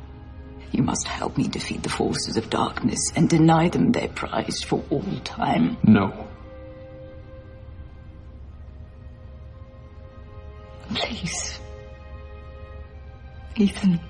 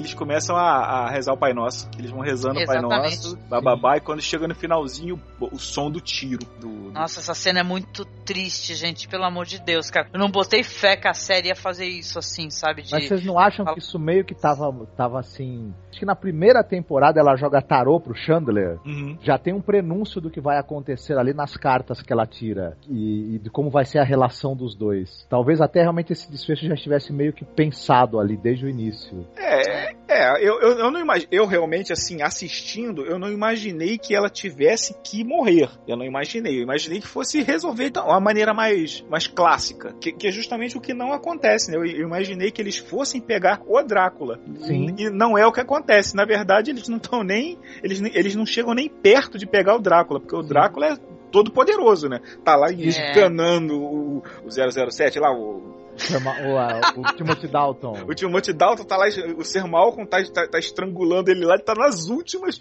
já ficando azul quando o fato acontece, dá a entender que numa sala acima, num, num andar acima, e o, o Drácula, quando percebe o que aconteceu, ele até larga. É, nossa, ele se sentiu afetado na hora, né? Então você vê a ligação que ela tinha com ele. né? Ele sentiu a morte dela, né? O Drácula, né? É, Ele ignora, o- Tá. o- o- ele ignora todo mundo que tá ali e vai embora. Ele fala, pô, não tem mais o que fazer aqui. Fui. Ele, ele só tinha sentido ele combatê-los enquanto eles eram uma ameaça para ele continuar com a Vanessa. A partir do momento que ela não está mais presente, que ela morreu, segundo ela mesma diz pro Ethan que ela vislumbrou a face de Deus naquele momento, ou seja, teve uma reconciliação com o Deus que ela tinha escolhido e Uhum. não, e não o Deus que se impôs a ela ao longo do tempo. Para o Drácula deixou de ter sentido aquela luta. Ter sentido, inclusive, da dominação do mundo. Porque, na verdade, é- aquela, a dominação do mundo era uma espécie de núpcias que ele estava tendo com a noiva dele. Sem o Uhum. noivado, não tem mais, não tem mais razão para ter a festa de casamento. Né? É verdade, é verdade. Não, e uma coisa legal que você falou com a tua fala, eu lembrei do final de Drácula de Bram Stoker, né? As pazes que ele faz com Deus também, né? Uhum. Sim. É mó bonito aquele final que é sensacional. Vários comentários que o pessoal fez, escreveu. Teve um cara que até falou: imagine se essa temporada acabasse aí, se tivesse uma quarta, no primeiro episódio da série, alguns anos depois a gente visse uma menininha de 10 anos. É, de cabelo preto, de grandes olhos azuis, brincando despreocupadamente, você já, já sabendo que todo o drama ia recomeçar com outros personagens, mas com a, a- que- outros personagens que na verdade têm as mesmas almas. Uhum. Na cabeça da gente é bem possível, inclusive. Penny Dreadful seria uma série que se eles quisessem, por, sei lá, por pressão do público, que não deve acontecer, porque senão sempre sai porcaria quando acontece isso, eles quisessem fazer uma continuação, era só chutar 50 anos pra frente, botar todo mundo de novo, ah, poderia trocar os, trocar os atores entre os papéis, rolaria de novo uma sequência, mas aí não pode acontecer. Não, ah, o- Não, nem deve, nem deve. É, não, não. Olha, pra ser assim, ó, é o seguinte, se não tiver a batuta do John Logan, entendeu? Tiver os diretores, diretoras, né? Sem Eva Green. É, sem Eva Green, sem esse elenco assim, com essa, com essa sintonia, né? Com essa química, eu acho que. É, ou seja, a gente vai ter que ficar de boa no Let It Go, né, cara? E Uhum. pegar a qualquer hora, arrumar um Blu-rayzão e guardar olha, com carinho. E é isso. Então a gente vai ter, depois dessa luta aí, a Vanessa Ives morrendo, tá? Ou seja, toda a cidade vai se abrir, o tempo vai se abrir, o mal não está mais presente, Drácula, que nem você falou, se picou, e vamos ter então, né, o trágico enterro lá da Vanessa Ives, né? Que é o caixão que aparece no trailer, né? Antes da temporada. Ou, seja, todos os nossos medos se realizaram, né? Realmente a Vanessa, que foi a personagem que morria no final. E vai ser super triste, né, esse enterro. E uma pessoa de longe, não, uma pessoa não convidada, tá de longe observando que é o John Clare. E depois, quando todos vão embora, todos pesarosos, os personagens, Sir Malcolm, ela tá enterrada num local interessante, que é um local isolado até, né? Parece que não é um cemitério junto com outras pessoas. Aí o John Clare vai lá, né? Chorar as lágrimas dele pela amiga que ele adorava, né? Maravilhosa, né? Deixa até meio em aberto né? Mas isso aí sou eu que estou fazendo a minha dedução. Que quem sabe ele teve essa última recordação, né? De quem ela realmente era na vida dele, aquele encontro bonito que eles tiveram. O que, que vocês acharam desse final aí? Eu achei maneiríssimo. Eu achei, eu achei que fechou legal a série. Fechou, fechou legal. Acaba com o, o John Clare declamando lá a, a poesia do, do, do come- que é a música da abertura, que depois a Angélica vai deixar aí. E fecha de uma maneira. Fecha 100%, pô. É melhor a série terminar boa do que 10 temporadas de, de porcaria, cara. Eu prefiro assim. Apesar de ter sido muito de surpresa, né? Eu tava tipo, pô, que legal, vai mais um episódio de Penny Dreadful. Ué, como assim? Dois? Ué, como assim? Acabou? Não, não! É Mas... melhor acabar bem, né? Do que ficar se arrastando, é, tentando fisgar algumas migalhas aí. de- A maioria das séries, se ela termina na terceira temporada, ela termina bem. Quando passa, é A não ser, tipo assim, Game of Thrones, porque é uma obra que a gente já sabe quantos livros tem. Uhum. Agora, série, cara, tem que ser uma coisa fechada. Assim, ficar em Exatamente. aberto pra sempre, não rola. Exatamente. E toda vez que a gente vê uma série fodona, né, que a gente gosta de tudo, diálogos e tal, a gente fica, putz, meu, a gente não quer que decaia, né? E a gente falava, nossa, tudo bem. E pra mim ela terminou em grande estilo, saca? Esse final do John Clare no túmulo da Vanessa Ives, ele tem uma rima da, com, com a cena da Lily no túmulo da filha. Uhum. Sim, sim. Uma rima muito bonita e muito agridoce também. Sim. É muito interessante isso. É, pois é, eu fiquei tristíssima, gente, fiquei arrasada. Foi tipo pegadinha do malandro mesmo, né? Você viu, viu que saiu um episódio, daqui a pouco tinha outro, né? E tal. E foi engraçado, gente, assim, engraçado. É, foi engraçado. Que o pessoal da série, eles entraram numa de tentar subir o astral da galera, porque ficou muita gente arrasada, vocês não têm noção, né? Porque foi todo mundo pego de surpresa mesmo, né? Então foi uma tremenda rasteira. Então o que acontece? Aí foi o John Logan, tem vários depoimentos do John Logan falando sobre isso, que não foi um cancelamento, gente, que eu tô com outros projetos, outras coisas, os atores têm outros projetos. Aí eles soltaram um vídeo muito divertido que eu vou deixar embaixo disponibilizado pra vocês, que é o vídeo dos momentos engraçados, sabe? Aí você vê momentos assim onde a Vanessa tava tipo, mesmo nessa cena que tem aí no hospital, que é uma cena mó dramática, que ela tá lá dando risada com o diretor, o pessoal tá tudo brincando. Então, sabe, eles entraram também de fazer um esquema pra não deixar os fãs tristes, né? Tava na cara que esse projeto Penny Dreadful as pessoas curtiam, e quem tava trabalhando nele também. Hum, sim. Mas, e, ele, e o pessoal, talvez eles, se- o, o- a- eles se surpreenderam com quanto o pessoal ficou órfão, logo, logo de cara, sabendo do. do Sim, foi uma reação da forte. série. Sim. Mas real- realmente a série teve um fechamento mesmo. É um fechamento que a, que a gente achou até certo ponto meio brusco algumas soluções, mas é muito diferente, por exemplo, de uma série como a Agente Carter, por exemplo, que eu também gostava bastante, Uhum. que o final da segunda temporada, ele realmente ele, ele deixa um gancho para a terceira temporada, que, que, que não, não ocorreu, Uhum. né? É verdade. Ou quando um personagem decai, tipo Dexter, né? Que ele não fica legal. Voltando até a questão do, de Penny Dreadful, eu entendo até que alguns arcos o pessoal tenha tido essa sensação, até pelo poder das personagens. Quem é que, porra, não quer a Billy Piper fodona, entendeu? Que termine, sei lá, dominando o mundo. Mas não ia, não ia ter como estender esse arco. De Uhum. certa maneira, eles deixaram tudo meio em aberto. É que nem aqueles filmes, assim, com que você vai, vai construir na tua cabeça como é que foi o final. O que, que aconteceu com o Mr. Lyle? O que, que vai acontecer com o Chandler agora, hein, gente? Ele vai ter que, né, sobreviver com essa maldição que ele tem. Vai pegar ele e o Ketan, né, de repente, né? E vão, vão viver por aí, né? Fazer uma natureza sel- selvagem, os dois aí. Não, você vai ter o Sir Malcolm, ninguém entende por que ele começou a, a- a toda semana ir comprar ração. Saca- É, sacão e de muita ração ração, gigante. não sei quantos sacões de ração. A pessoa fala, mas ele não tem cachorro em casa.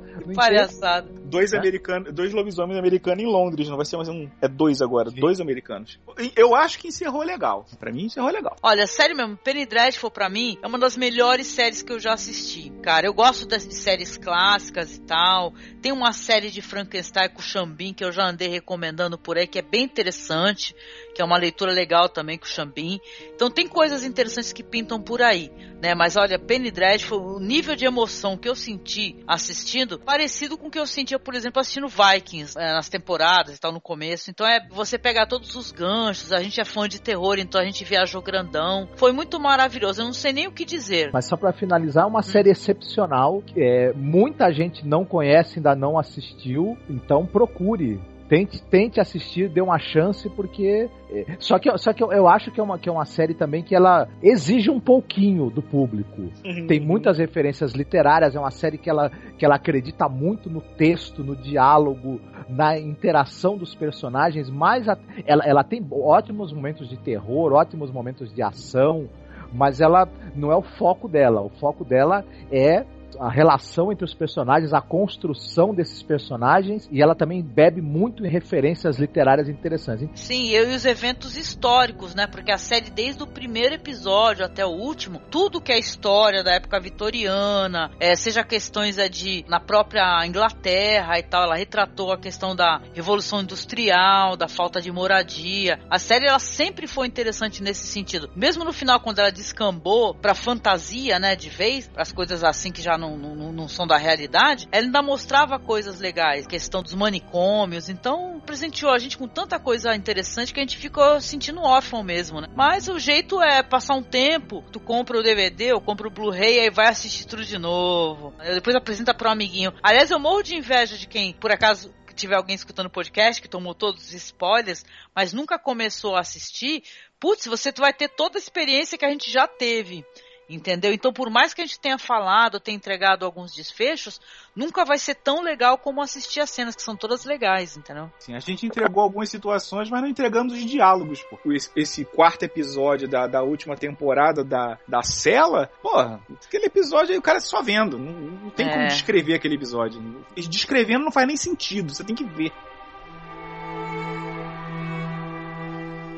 Pois é, mas eu queria puxar um gancho aqui só porque Penny Dreadful recebeu indicações ao Emmy. Então eu queria te perguntar, Marcos, e aí, quais foram as indicações que a série recebeu no Essas Emmy? explicações são relacionadas à segunda temporada, bem, também bem, Uhum. bem, bem É verdade, não, não é da, da última temporada, né? Quer dizer que será que tem possibilidade de no ano que vem receber indicações por essa temporada? Porque Game of Thrones, os indicados foram episódios deste ano, né? Desta temporada. Por que que Penny Dreadful é da segunda temporada? Não sei exatamente, mas eu- o que eu me Hum. lembro é tem, tem relação com a, com a segunda temporada. Que Guerra dos Tronos ele, ele, ele entra ali na, na, na data limite, alguma Ah. coisa assim, pra você participar na, na- na- no, no, Mas no- Penny Dreadful acabou antes, né? Mas deixa pra lá, né? A questão da submissão. Talvez tenha sido submetido ao Emmy, tenham sido os episódios da segunda temporada, né? Porque são eles que enviam, na verdade, né? Então, Sim. quais foram as indicações, então, Marcos? Então, ela ela está concorrendo a melhor trilha musical, né? Para a série dramática. E olha, vou te falar, pare o duro, viu? Porque é absolutamente sensacional a trilha sonora de Penny Dreadful. Sim. Desde o tema de abertura até a, a, a trilha incidental é muito legal, pô. Ela, você, ela não é marcante, escandalosa, mas ela tá lá e ela faz o papel dela. É bem legal. Ela é muito orgânica com a narrativa, é bem, bem bacana mesmo. Sim, sim. Ela também está é, design de produção, né? É, Para- a- a- Vamos a- lembrar que a- até aquela cena que a gente falou tanto, né? Que é a cena do baile, né? É, é a cena que tá mostrando é a cena do baile. Chuva de sangue, o caramba, sim. Maquiagem protética. É, que no caso é o, o exemplo que tá dando aqui é das, é das, das bruxas. Da- acho que é a Hecate aqui, né? Com, é, com certeza não vai ser o, o Ethan Chandler ou o Índio, né? Porque o Índio, tudo bem que é da terceira, mas tem, não, não que seja mal feita, assim, mas é uma coisa muito mais delicada, né? E sutil, né? E tal, né? Inspirando o próprio lobisomem lá do, da Universal. Porque a maquiagem delas também, que é uma maquiagem de corpo inteiro, é, foram sensacionais, viu? Muito bonitas. Ela também está indicada a maquiagem não protética. Hum, a, a normal da, do- do- da- das pessoas. Sim. E é interessante porque falam que uma boa. Um bom efeito especial ou um bom efeito de maquiagem é aquele que você não percebe. Se você for pensar ao longo da série toda, o Harry Treadway, por exemplo, ele tá com uma maquiagem muito sutil para ele parecer um cara drogado, com aquelas Sim. olheiras. E é uma Uhum. coisa bem interessante. A Billie Piper, ela, ela, ela, quando ela tá na, na primeira temporada, tudo bem que essa, essa nomeação é pra segunda, Uhum. mas essa transposição que eles fazem foi feita dela de uma pessoa drogada para alguém que depois ressuscitou e tá com outro com outra vivacidade. Isso é muito interessante. A maquiagem da própria Vanessa, Uhum. nos momentos em que ela tá no manicômio, enfim, é uma maquiagem muito, muito interessante para denotar sofrimento no rosto dos atores. Sim, sim, sim. Nem toda a maquiagem é o efeito é o prostético, né? Tem a maquiagem mesmo, né, do, do pessoal e a transformação deles é, ex- excepcional, pô. Sim. É que tem umas que são mais chamativas, a da Eva Green e tal, mas acho que de todos, né? Ah, sim. Tem, eu- tem o cabelo do Lyle, tem, tem tudo. Tem, tem, tem tudo ali. Sim. Ah, eu queria que Penny Dreadful levasse alguma coisa aí, viu? Porque também recebeu educação por efeitos especiais também, né? E é outra coisa interessante. Primeiro que você teve essa recriação da Londres histórica, que ela usa efeitos digitais. E você tem diversas cenas da série em que você tem inserção de efeitos visuais e digitais, só que eles são tão orgânicos com a narrativa que eles não, não, eles não se sobrepõem à história, eles estão ali ajudando a contar a história, então você às vezes nem percebe que tem um efeito ali. E isso é muito bom, uma, uma indicação da qualidade do efeito. As próprias pessoas que fazem efeitos visuais, elas mesmas dizem que para elas o, o, marco e o que elas acham o maior o efeito é você conseguir fazer um efeito que ninguém percebe que ele está ali, uhum. mas ele está. Sim, é, é, um recurso muito utilizado é, hoje em dia.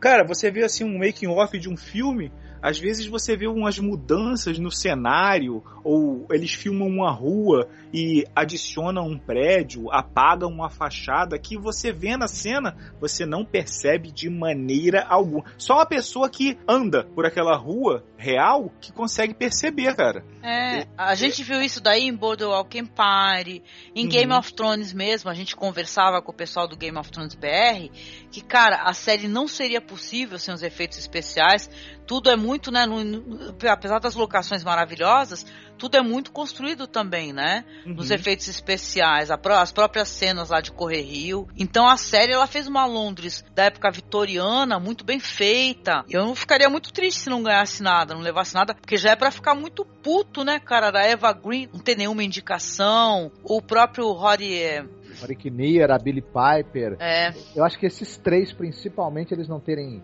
sido indicados e foi. foi é, é uma, uma ofensa, cara, com atuações nesse nível.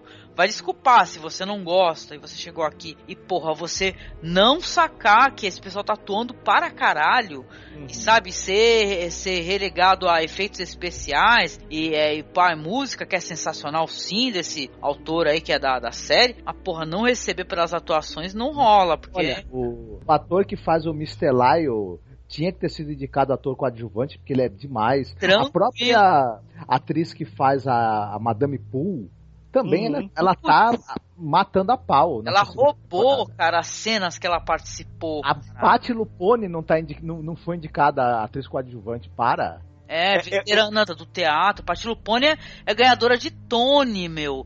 Eu, eu acho, eu acho que não pode indicar porque é, tirando o Chandler, é todo mundo tão bom que ia ficar meio esquisito, né? Assim, tipo assim, indica a Eva Green como melhor atriz, beleza. Aí, caraca, quem a gente indica pra coadjuvante?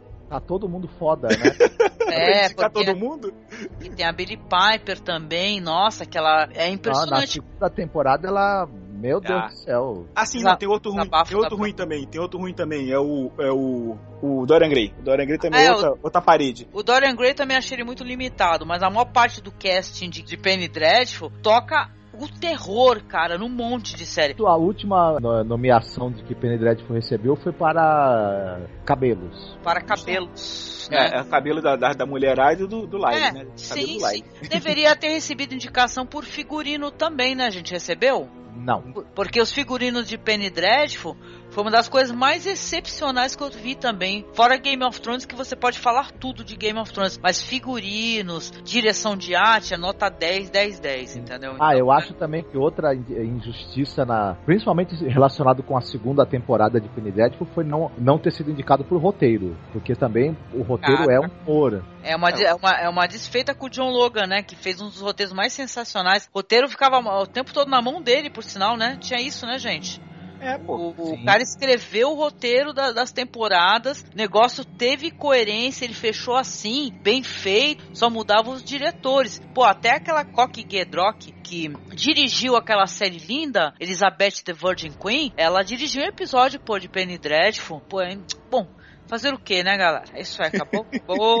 Agora saiu uma HQ de Penny Dreadful também. Mas eu desculpa, eu não curti muito assim HQ, entendeu? E tal. Isso aí é caça-níqueis, né? É, não curti. É, tipo assim, HQ, é, universo expandido, tem chance de ser bom com o passar do tempo, é difícil começar muito bom, porque aí eles podem expandir com HQ, pode expandir com livros, mas não é a mesma coisa que assistir a série. É com tipo certeza. Star Wars. Star Wars são seis, sete filmes agora, mas pô, o universo expandido daquilo não tem limite, né? Na verdade, é. o que faz a fama é o universo expandido. Se rolasse, podia rolar um spin-off, mas tinha que ser tipo pra ontem, entendeu? Não pode ser daqui a sei lá quanto tempo, e vai depender muito da direção, né, de quem escreve o roteiro e tal. Que pode cair também na, na qualidade, né? Por Hum, causa isso- disso, é. Um spin-off de Penny Dreadful? Hum, Sim. É, é É. melhor que não, melhor que não. Não, porque tem mais monstros, né, da literatura que tem pra abordar, né? Vai que o, John Logan, ele, né, sei lá, vai precisar reformar o banheiro. É isso, gente. Mais uma temporada. Nossa última temporada de Penny Dreadful. Vai deixar saudade? Vai deixar saudade.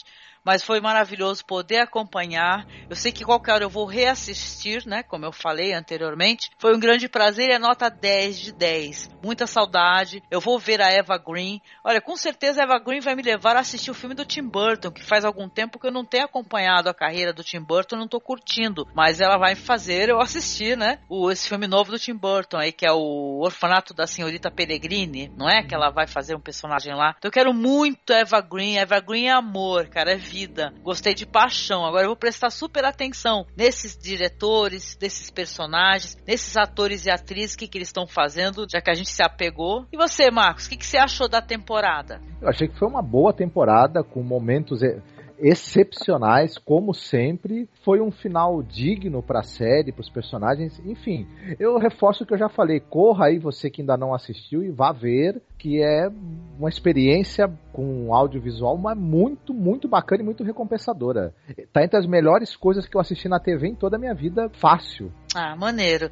E você, Alan, uma consideração final, meu amigo? Cara, eu, eu só tenho a reforçar mesmo, porque Penny Dreadful foi uma surpresa, assim, foi inesperado. É, assisti o primeiro episódio é, sem saber de nada. Pô, desde o primeiro episódio já me conquistou. Primeira temporada sensacional, segunda temporada sensacional, terceira temporada muito boa, fechou bem o, o arco que é iniciado na primeira temporada, satisfatório. É melhor terminar em três temporadas do que virar Lost. Cara, pra mim é nota 10. É assim, aquele boxe é, de Blu-ray assim, bonitinho, fechadinho, que é pra poder ver os extras depois, ver, ver o por trás das câmeras, que vale a pena com certeza. Quando isso cair no Netflix, provavelmente vai estourar. É, já tem, acho que no Netflix, acho que tem a primeira temporada. Eu só não sei se tem a primeira e a segunda, eu, mas eu creio que seja só a primeira, viu? Eles demoram pra colocar as temporadas, né, na Netflix, mas olha, pra quem não assistiu, o cara caiu de, tipo, sei lá, de paraquedas no podcast, gente, por favor, corre e vai assistir. Vai, assista como puder, sacou? Né, mas assista, meu. Agradecendo então aqui a sua audiência, espero que você tenha curtido aqui as nossas opiniões e tal, a gente deu um passeio aí sobre a última temporada de Penny Dreadful. Queria agradecer a você, Alan, meu amigo, por estar conosco aqui firme e forte, né? Estamos juntos falando novamente de Penny Dreadful. Quiser deixar algum recadinho aí no final? Tem jabá? Como é que tá a situação atualmente? sem jabá, é sem jabá, é só agradecer mesmo o convite e um abraço a todos que nos ouviram. Ah, legal, obrigada, Alan. E também ao meu parceiro de gravação, Marcos Noriega, o cara das piadas mais rápidas do Oeste. Um abraço a todos, obrigado pela audiência. Fiquem bem, sejam felizes e assistam muitas séries boas. E é isso aí. Para quem quiser nos contatar, basta mandar um e-mail pra gente para contato.cinemasmorra.gmail.com acessar o nosso site que é masmorracine.wordpress.com nossa página do Facebook é facebook.com barra cinemasmorra no Twitter nós somos masmorra underline cast para interagir melhor e divulgue esse podcast. Um grande abraço para todo mundo e querem dar tchau? Fiquem bem. Um abraço. Cuidado com os vampiros e lobisomens. Cabeludos, cabeludos. you could see.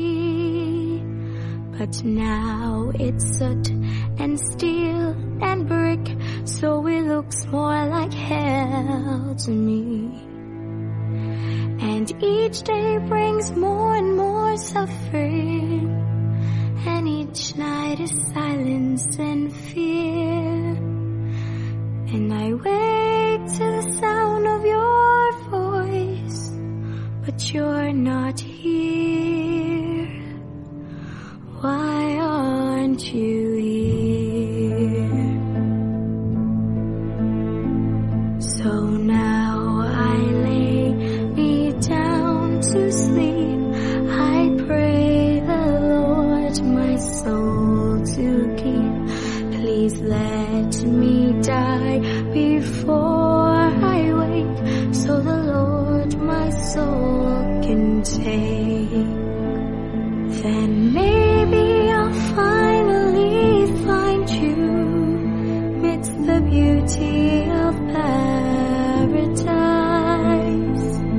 And you'll sing not of dying, but living.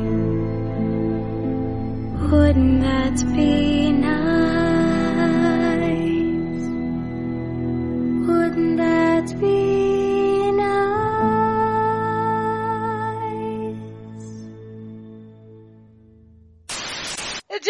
Confere pra mim, eu tava vendo por aí, verdade que esse ator é o, é o marido da, da Eva Green? Esse que faz o Victor Frankenstein? Harry Treadway. É? Ah, eu não, né, eu não vejo essas Eu, paradas. não- eu- eu vejo, eu vi no grupo do Penny Dreadful, né? Que eu sou assim, quando eu gosto da série, eu fico entrando nos grupelhos, né? E tal. Aí o pessoal colocou, pode nem proceder, não vou nem deixar no, no podcast. De- Deu a entender aí que os dois, na verdade, é- são casados e caramba, né? Eu falei, oxi, eita, justo com esse, né? Não tem um melhorzinho, não? Brincadeira. a gente tem o desfecho do, do- da história do John Clare, né? Com a, com a morte do filho dele. E Cara. que aí todo mundo chora, todo mundo chorando, ah, o filho do John Clare morre, e a mulher dele faz o pedido impensável, né? Ela Pra ele Eu- é eu tô- absolutamente Eu tô dando impensável. risada porque o o Alan, tá, o, Alan, o Alan tá com pressa e foi mais engraçado. Ele falou assim, aí tem o final todo mundo chora. Chora aí, caralho, passa rapidinho essa porra. Foi engraçado, foi. Ah, deixa eu passar, passou. Vamos lá. Você tinha. Vocês perguntaram aí sobre se a Eva Green, quem, se ela é casada, se ela namora o Henry Treadway, mas n- nada disso. Judia de, de criação, mas ela se, se, se, se desateia, é uma, uma coisa interessante. E ela teve dois namorados assim longos, dois namoros mais ou menos longos, de sei lá, de uns 5, 6 anos Marcos. cada um, com caras. Marcos, mas são- eu não, eu, não- viu, Marcos? Eu não sei se eu vou deixar isso daí no Ah, não, não, podcast. não não, não precisa a, gente, a gente virou meio revista contigo no Sim. final aqui, né? ela, ela, ela namorou, é- ela é uma pessoa assim no, no- no- no- na vida pessoal, ela é muito normal. Teve uns, uns namoros longos. Eu só perguntei se são era famosos. casado, caralho. Mas, mas- então, não, mas deixa eu falar, mas tá tendo um rumor aí fortérrimo aí, um babado louco. aí ok. ela anda, é, de que, de que ela anda, né, tendo alguma coisa com o Tim Burton. Ah, não, pelo amor de Deus, é sacanagem. É, é, o babado que tá rolando aí é que, e que, mas que não seria nada sério, assim, um namoro, não, mas que andou durante as filmagens aí tendo um, um Ô, Alan.